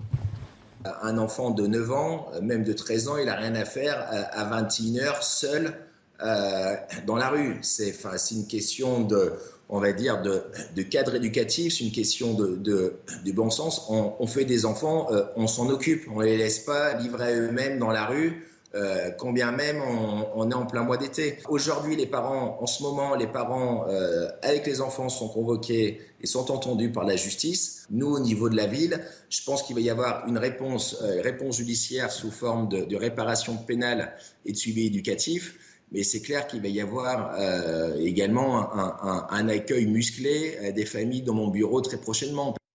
Philippe, c'est malheureusement très révélateur de notre époque il y, a les, il y a les deux, de mon point de vue. C'est-à-dire, il y a d'une part la faiblesse, l'impuissance ou la mauvaise volonté, la malfaisance de certains parents qui ne se préoccupent pas de ce que peuvent faire des enfants de cet âge. Et deuxième élément, on ne peut pas l'éluder, c'est le fait que une malfaisance qui consiste à dégrader, à détruire, est de plus en plus précoce. On a beau parler de l'éducation, il n'est pas totalement naturel pour une enfance de 9 à 13 ans euh, en, elle-même, en quelque sorte, d'aller euh, comme pur plaisir dégrader une école faire des choses qui sont scandaleuses. Donc je, je relirai les deux niveaux. Ils en ont fait des dégâts, hein. c'est pas juste de l'arrachage d'affiches ou quoi. Enfin, vous voyez quand même, ils ont mis, euh, le, ils ont mis trois salles, trois salles de classe complètement euh, à sac. Georges, euh, hmm. est-ce qu'il faut y voir aussi l'impact de la violence des images, du numérique, ces enfants qui sont un peu shootés aussi aux jeux vidéo pour beaucoup ce, sont des, des enfants. Hein Enfin, des enfants, ils font pas ça. Pardon, moi j'ai des enfants euh, qui ont presque cet âge-là, ils font pas ça. Hein. Ça reste quand même des enfants. Ok, Ils ne doivent pas faire ça, mais c'est des enfants de 9-10 ans. Ils n'encourent même pas de sanction pénale d'ailleurs. Ils peuvent, certains, avoir une sanction éducative. De 9 à 13, j'ai cru comprendre. Oui, de 9 à 13 ans. Donc la vraie sanction, c'est de faire jouer, comme la loi le prévoit, la responsabilité civile des, parents, qui ont failli. Alors, et surveillance et éducation. Responsabilité civile, ça veut dire quoi? Ça veut dire que les parents vont payer les dégâts. 1382. Et c'est pas couvert. Et c'est oui, c'est 1382 du code Et c'est pas couvert par les assurances, ce genre de choses. Hein. Donc la vraie sanction, elle est là. Donc il faut qu'ils payent de leur poche. Il faut que les parents, effectivement, payent de leur poche que leurs enfants n'avaient rien à faire à 21h dans la rue. Écoutez aussi ce que nous disait Jérémy Bréau mm. euh, sur euh, ce que ces enfants, enfin ce qu'il faudrait infliger selon lui à, à ces enfants. L'idée, c'est pas de sanctionner les enfants, mais c'est vraiment leur apporter, dire, que, ça puisse leur être profitable pour leur, parcours de vie euh, demain. Vous avez des familles où sur cinq enfants, euh, il, y a cinq, euh, y a cinq délinquants. là, oui, là, là, il y a une vraie responsabilité parentale. Il faut taper fort. Maintenant, c'est pour ça qu'il faut voir, là je suis des, renseignements, il faut voir les familles, il faut voir les enfants au cas par cas, et puis en fonction, on, on prendra la meilleure décision qui soit. Pierre Lelouch, sur cette histoire oh, J'en ai un peu marre, franchement. C'est vrai De commenter ça Non, mais je supporte pas. Tous les jours, on pourrait. Je ne supporte pas. Euh, notre société, elle est fondée sur un minimum de civisme et de vie en commun. Euh, qu'il y ait des familles qui vivent de l'aide publique et qui cassent tout et qui, euh, qui laissent les enfants s'installer dans la drogue parce que ça permet de faire entrer de l'argent. Tout. Je, je, supporte. Je suis comme beaucoup de Français, j'en ai assez de tout ça. Alors effectivement, on peut faire jouer 1382, euh, c'est-à-dire la responsabilité civile. Il faut encore qu'ils payent. C'est ça, parce que s'ils ne sont pas solvables, parce que s'ils n'ont pas envie de payer, ils ne payeront pas, et ça va prendre des procédures, ça va se noyer. Le pèlerin moyen, le bon citoyen, il va payer, lui, quand il soit. Mais quand, quand on a des Il y a, peut-être un moyen de le prélever sur les aides sociales pour certains. Par exemple, c'est des idées. Vous savez, ces idées, elles tournent depuis au moins 20 ans. L'idée de suspendre les allocations familiales, de suspendre les aides sociales. Et au besoin, qu'est-ce que vous voulez que je vous dise? Si on a des gens qui sont structurellement délinquants et qui sont en plus dans une situation irrégulière, j'ai rien à faire en France. Enfant ou pas enfant, je suis désolé. On n'a pas à, avoir ça dans le pays. Oui, mais s'ils sont français, s'ils sont français, on est dans un autre cas de figure. Et suspendre les allocations, moi je serais immédiatement favorable, mais on va aggraver en même temps les problèmes. Il faut un choc. il faut un choc d'autorité. rien faire. Il y a une mesure que nous avions prise à une certaine époque, c'était la tutelle aux prestations sociales. C'est-à-dire que c'est les caisses qui gèrent les tutelles, les prestations sociales que touchent les familles. Et ça, les familles n'aiment pas. Hein. Et donner aux maires, et donner aux maires euh, qui sont au plus près de la population euh, le pouvoir de, prendre les sanctions nécessaires. Parce que quand c'est un bureau très éloigné d'une CAF euh, à l'autre bout, on ne sait pas. le maire, certains, certains l'ont fait sur les aides sociales. Ça leur a été reproché. Mais bien sûr, et ils prennent des risques en le faisant. On a même dit, je crois, pour le premier, enfin le doyen, enfin celui qui avait été précurseur, que ça n'avait pas trop marché parce que ça n'avait concerné que quatre familles. Donc euh, en plus, on laissait un petit peu de marginaliser. Mais on progresse. toucher au porte-monnaie, ça marche toujours. Mais je crois qu'on progresse tout de même. Ça n'est pas tout à fait le même sujet. Rappelez-vous, dans les cités, lorsque les sociétés parviennent à expulser, à faire partir les, familles. HLM, oui. Ça a été fait à Nice récemment. je ne sais pas où ils vont après. Hein, mais... vous savez, beaucoup de gens qui sont issus de l'immigration, qui sont français, n'en peuvent plus aussi de ces gens-là. Hein. Ah ben c'est clair. L'expression ces gens-là, c'est un petit peu rock'n'roll en ce moment de l'utiliser. Oui, non, mais moi je l'utilise parce que c'est vraiment, on est en, marge de la société. Ce sont des gens qui sont des prédateurs en réalité.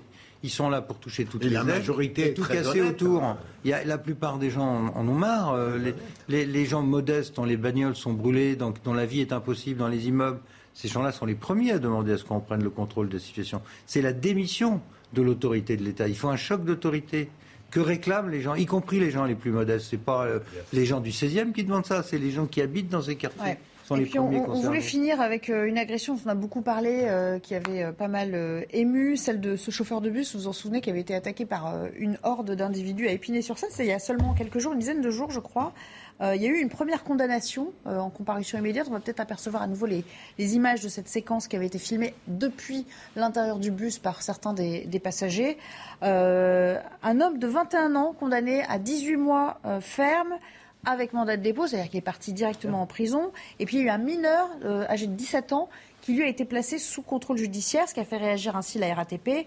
Nous saluons la réactivité et la réponse pénale de la justice à la hauteur de la gravité des faits subis par l'agent. Donc ils, se, voilà, ils saluent cette décision, ils s'en réjouissent ça devrait être normal. Enfin, pour une fois, on peut, on peut saluer la célérité de la justice. Absolument, parce qu'on a utilisé une procédure rapide, immédiate, et la sanction, moi je ne connais pas les détails de l'affaire, n'apparaît pas euh, ridicule. Enfin, et le mineur, euh, je ne sais pas, est-ce qu'il avait participé ou pas à la chose euh, Enfin, vous voyez les gens dans le bus quand même C'est le chauffeur de leur bus qui se fait massacrer devant, il n'y en a pas un qui bouge on est, on est où là?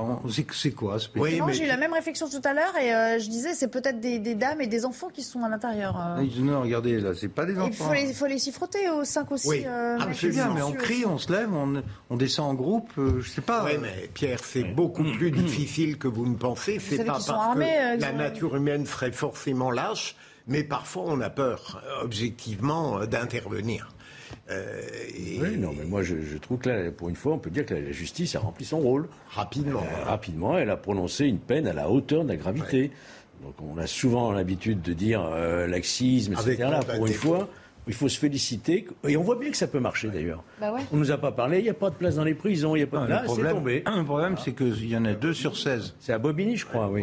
Il y en a ah, mais l'enquête n'est peut-être pas terminée. Et les 14 autres, ils sont où? Bah, ah, n'ont pas encore été interpellés. Philippe, ça ne veut pas dire que c'est terminé. Non, mais de toute façon, l'administration de la preuve, je la considère comme très infirme par rapport à ces groupes violents. Euh, il y aura forcément toujours tant qu'on reste dans ce type d'administration individuelle de la preuve, des malfaiteurs qui échapperont à la, poursuite et à la justice.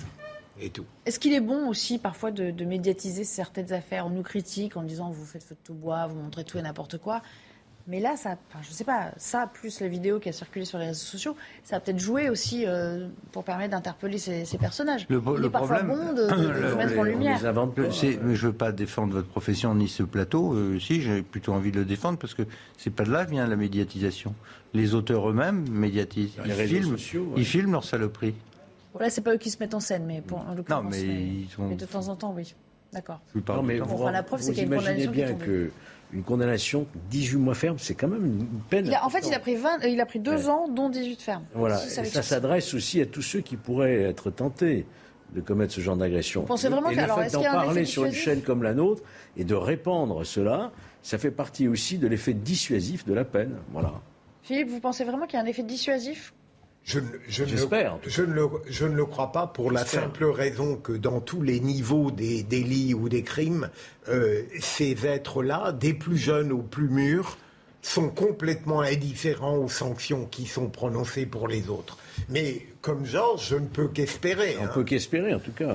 Enfin, il y en a une, mais s'il y en avait deux, trois, quatre, cinq, peut-être que ça changerait la donne, effectivement. Enfin, que soit suivi faits. Mais en fait, là, vous évoquez, Nelly, le fait, est-ce qu'on parle trop de ces événements? Ceux-là, malheureusement, sont quotidiens.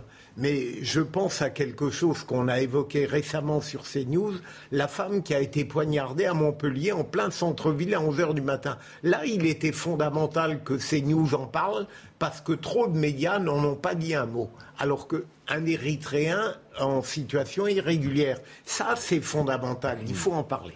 D'accord. Un dernier mot peut-être, vous parlez de la responsabilité. Vous vous souvenez de cette femme qui avait été... Euh, euh, dépouillés dans le métro. Et pareil, on disait, personne n'est intervenu sur le quai. Mais il y a quand même des gens, y compris sur ce plateau, qui étaient capables de me dire, oui, mais bon... Euh, après tout, on ne sait pas, euh, on sait pas ce qui se passe, on passe à côté. Parfois, on est pris, on est pris dans, on est absorbé par nos pensées. Enfin, je veux dire, il y a, y a, une certaine déshumanisation de ce qui nous arrive, y compris au tournant de la rue, qu'il ne faut pas négliger malheureusement.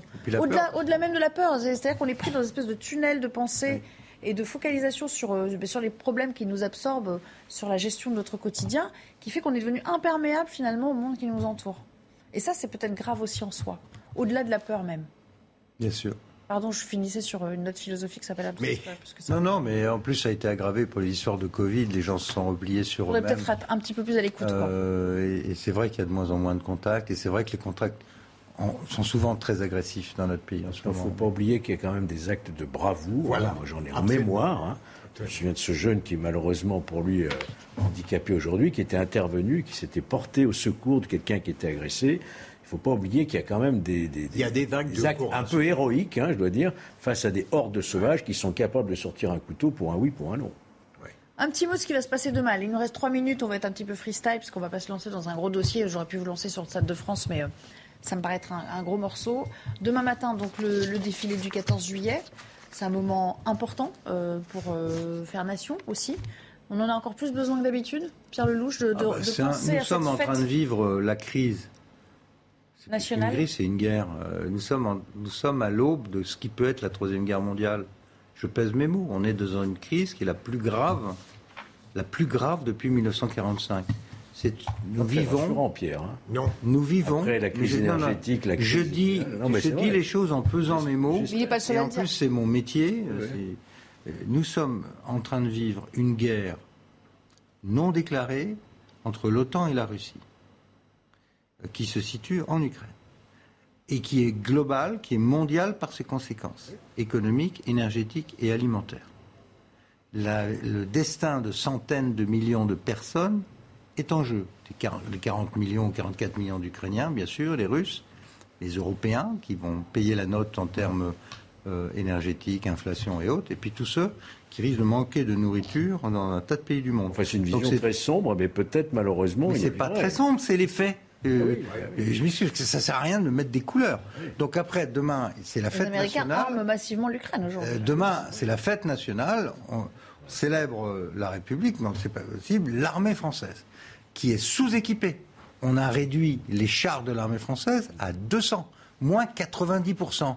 Les chiffres, Thomas, je ne sais pas sur moi, mais les, réductions d'armement en France et en Europe depuis 30 ans sont insupportables. L'armée est à l'os, comme Allez, Philippe, un dernier mot. Oui, c'est le moment de dire que la France doit réarmer. C'est l'intérêt de la sécurité des Français qui est en jeu. C'est demain, le président doit dire des choses très forte, je l'espère. On rappelle, outre le défilé, il y a cette prise de parole d'Emmanuel Macron, ça n'était pas arrivé depuis le début de son premier quinquennat. Et pas seulement sur Uber, mais là, cette fois-ci, sur la défense. Georges, c'est fini pour aujourd'hui Relâche, ça y est, c'est fini vous n'avez plus rien à dire J'ai plus rien à dire. Moi, je me réjouis qu'on rétablisse cette tradition de l'interview de, du président le 14 juillet. Je pense qu'il y, a besoin de cette prise de parole. Et lui, il a besoin de nous dire les choses aussi. En plus, maintenant, il est un petit peu mis en cause. Les journalistes On verra quelles sont les questions. Dans l'exercice, dans cet exercice, de femmes. en général assez bon, effectivement, et il ne dit pas de grossièreté Allez, merci à tous les trois de m'avoir accompagné jusqu'au bout de cette émission. Dans un instant, c'est Patrice Boisfer euh, que vous euh, retrouverez. Il sera évidemment question de ce rapport du Sénat euh, sur ce qui s'est passé le soir de la finale de Ligue des Champions au Stade de France, avec à la clé quelques recommandations, une quinzaine hein, de préconisations pour que ça se passe mieux pour les événements à suivre. Et puis on reviendra évidemment à ce vote qui est intervenu très tard hier avec cet article 2 du projet de loi sanitaire qui, qui n'est pas un, mince article, mais surtout une belle victoire symbolique pour les oppositions, car il faut bien les appeler ainsi, à la fois LFI, la NUPS, menée par LFI, le RN et LR. on verra que c'est un, un, revers déjà pour le gouvernement d'Elisabeth Borne. A tout de suite sur CNews en compagnie de Patrice Boisfer qui prend la main. Je vous retrouve demain à 14h.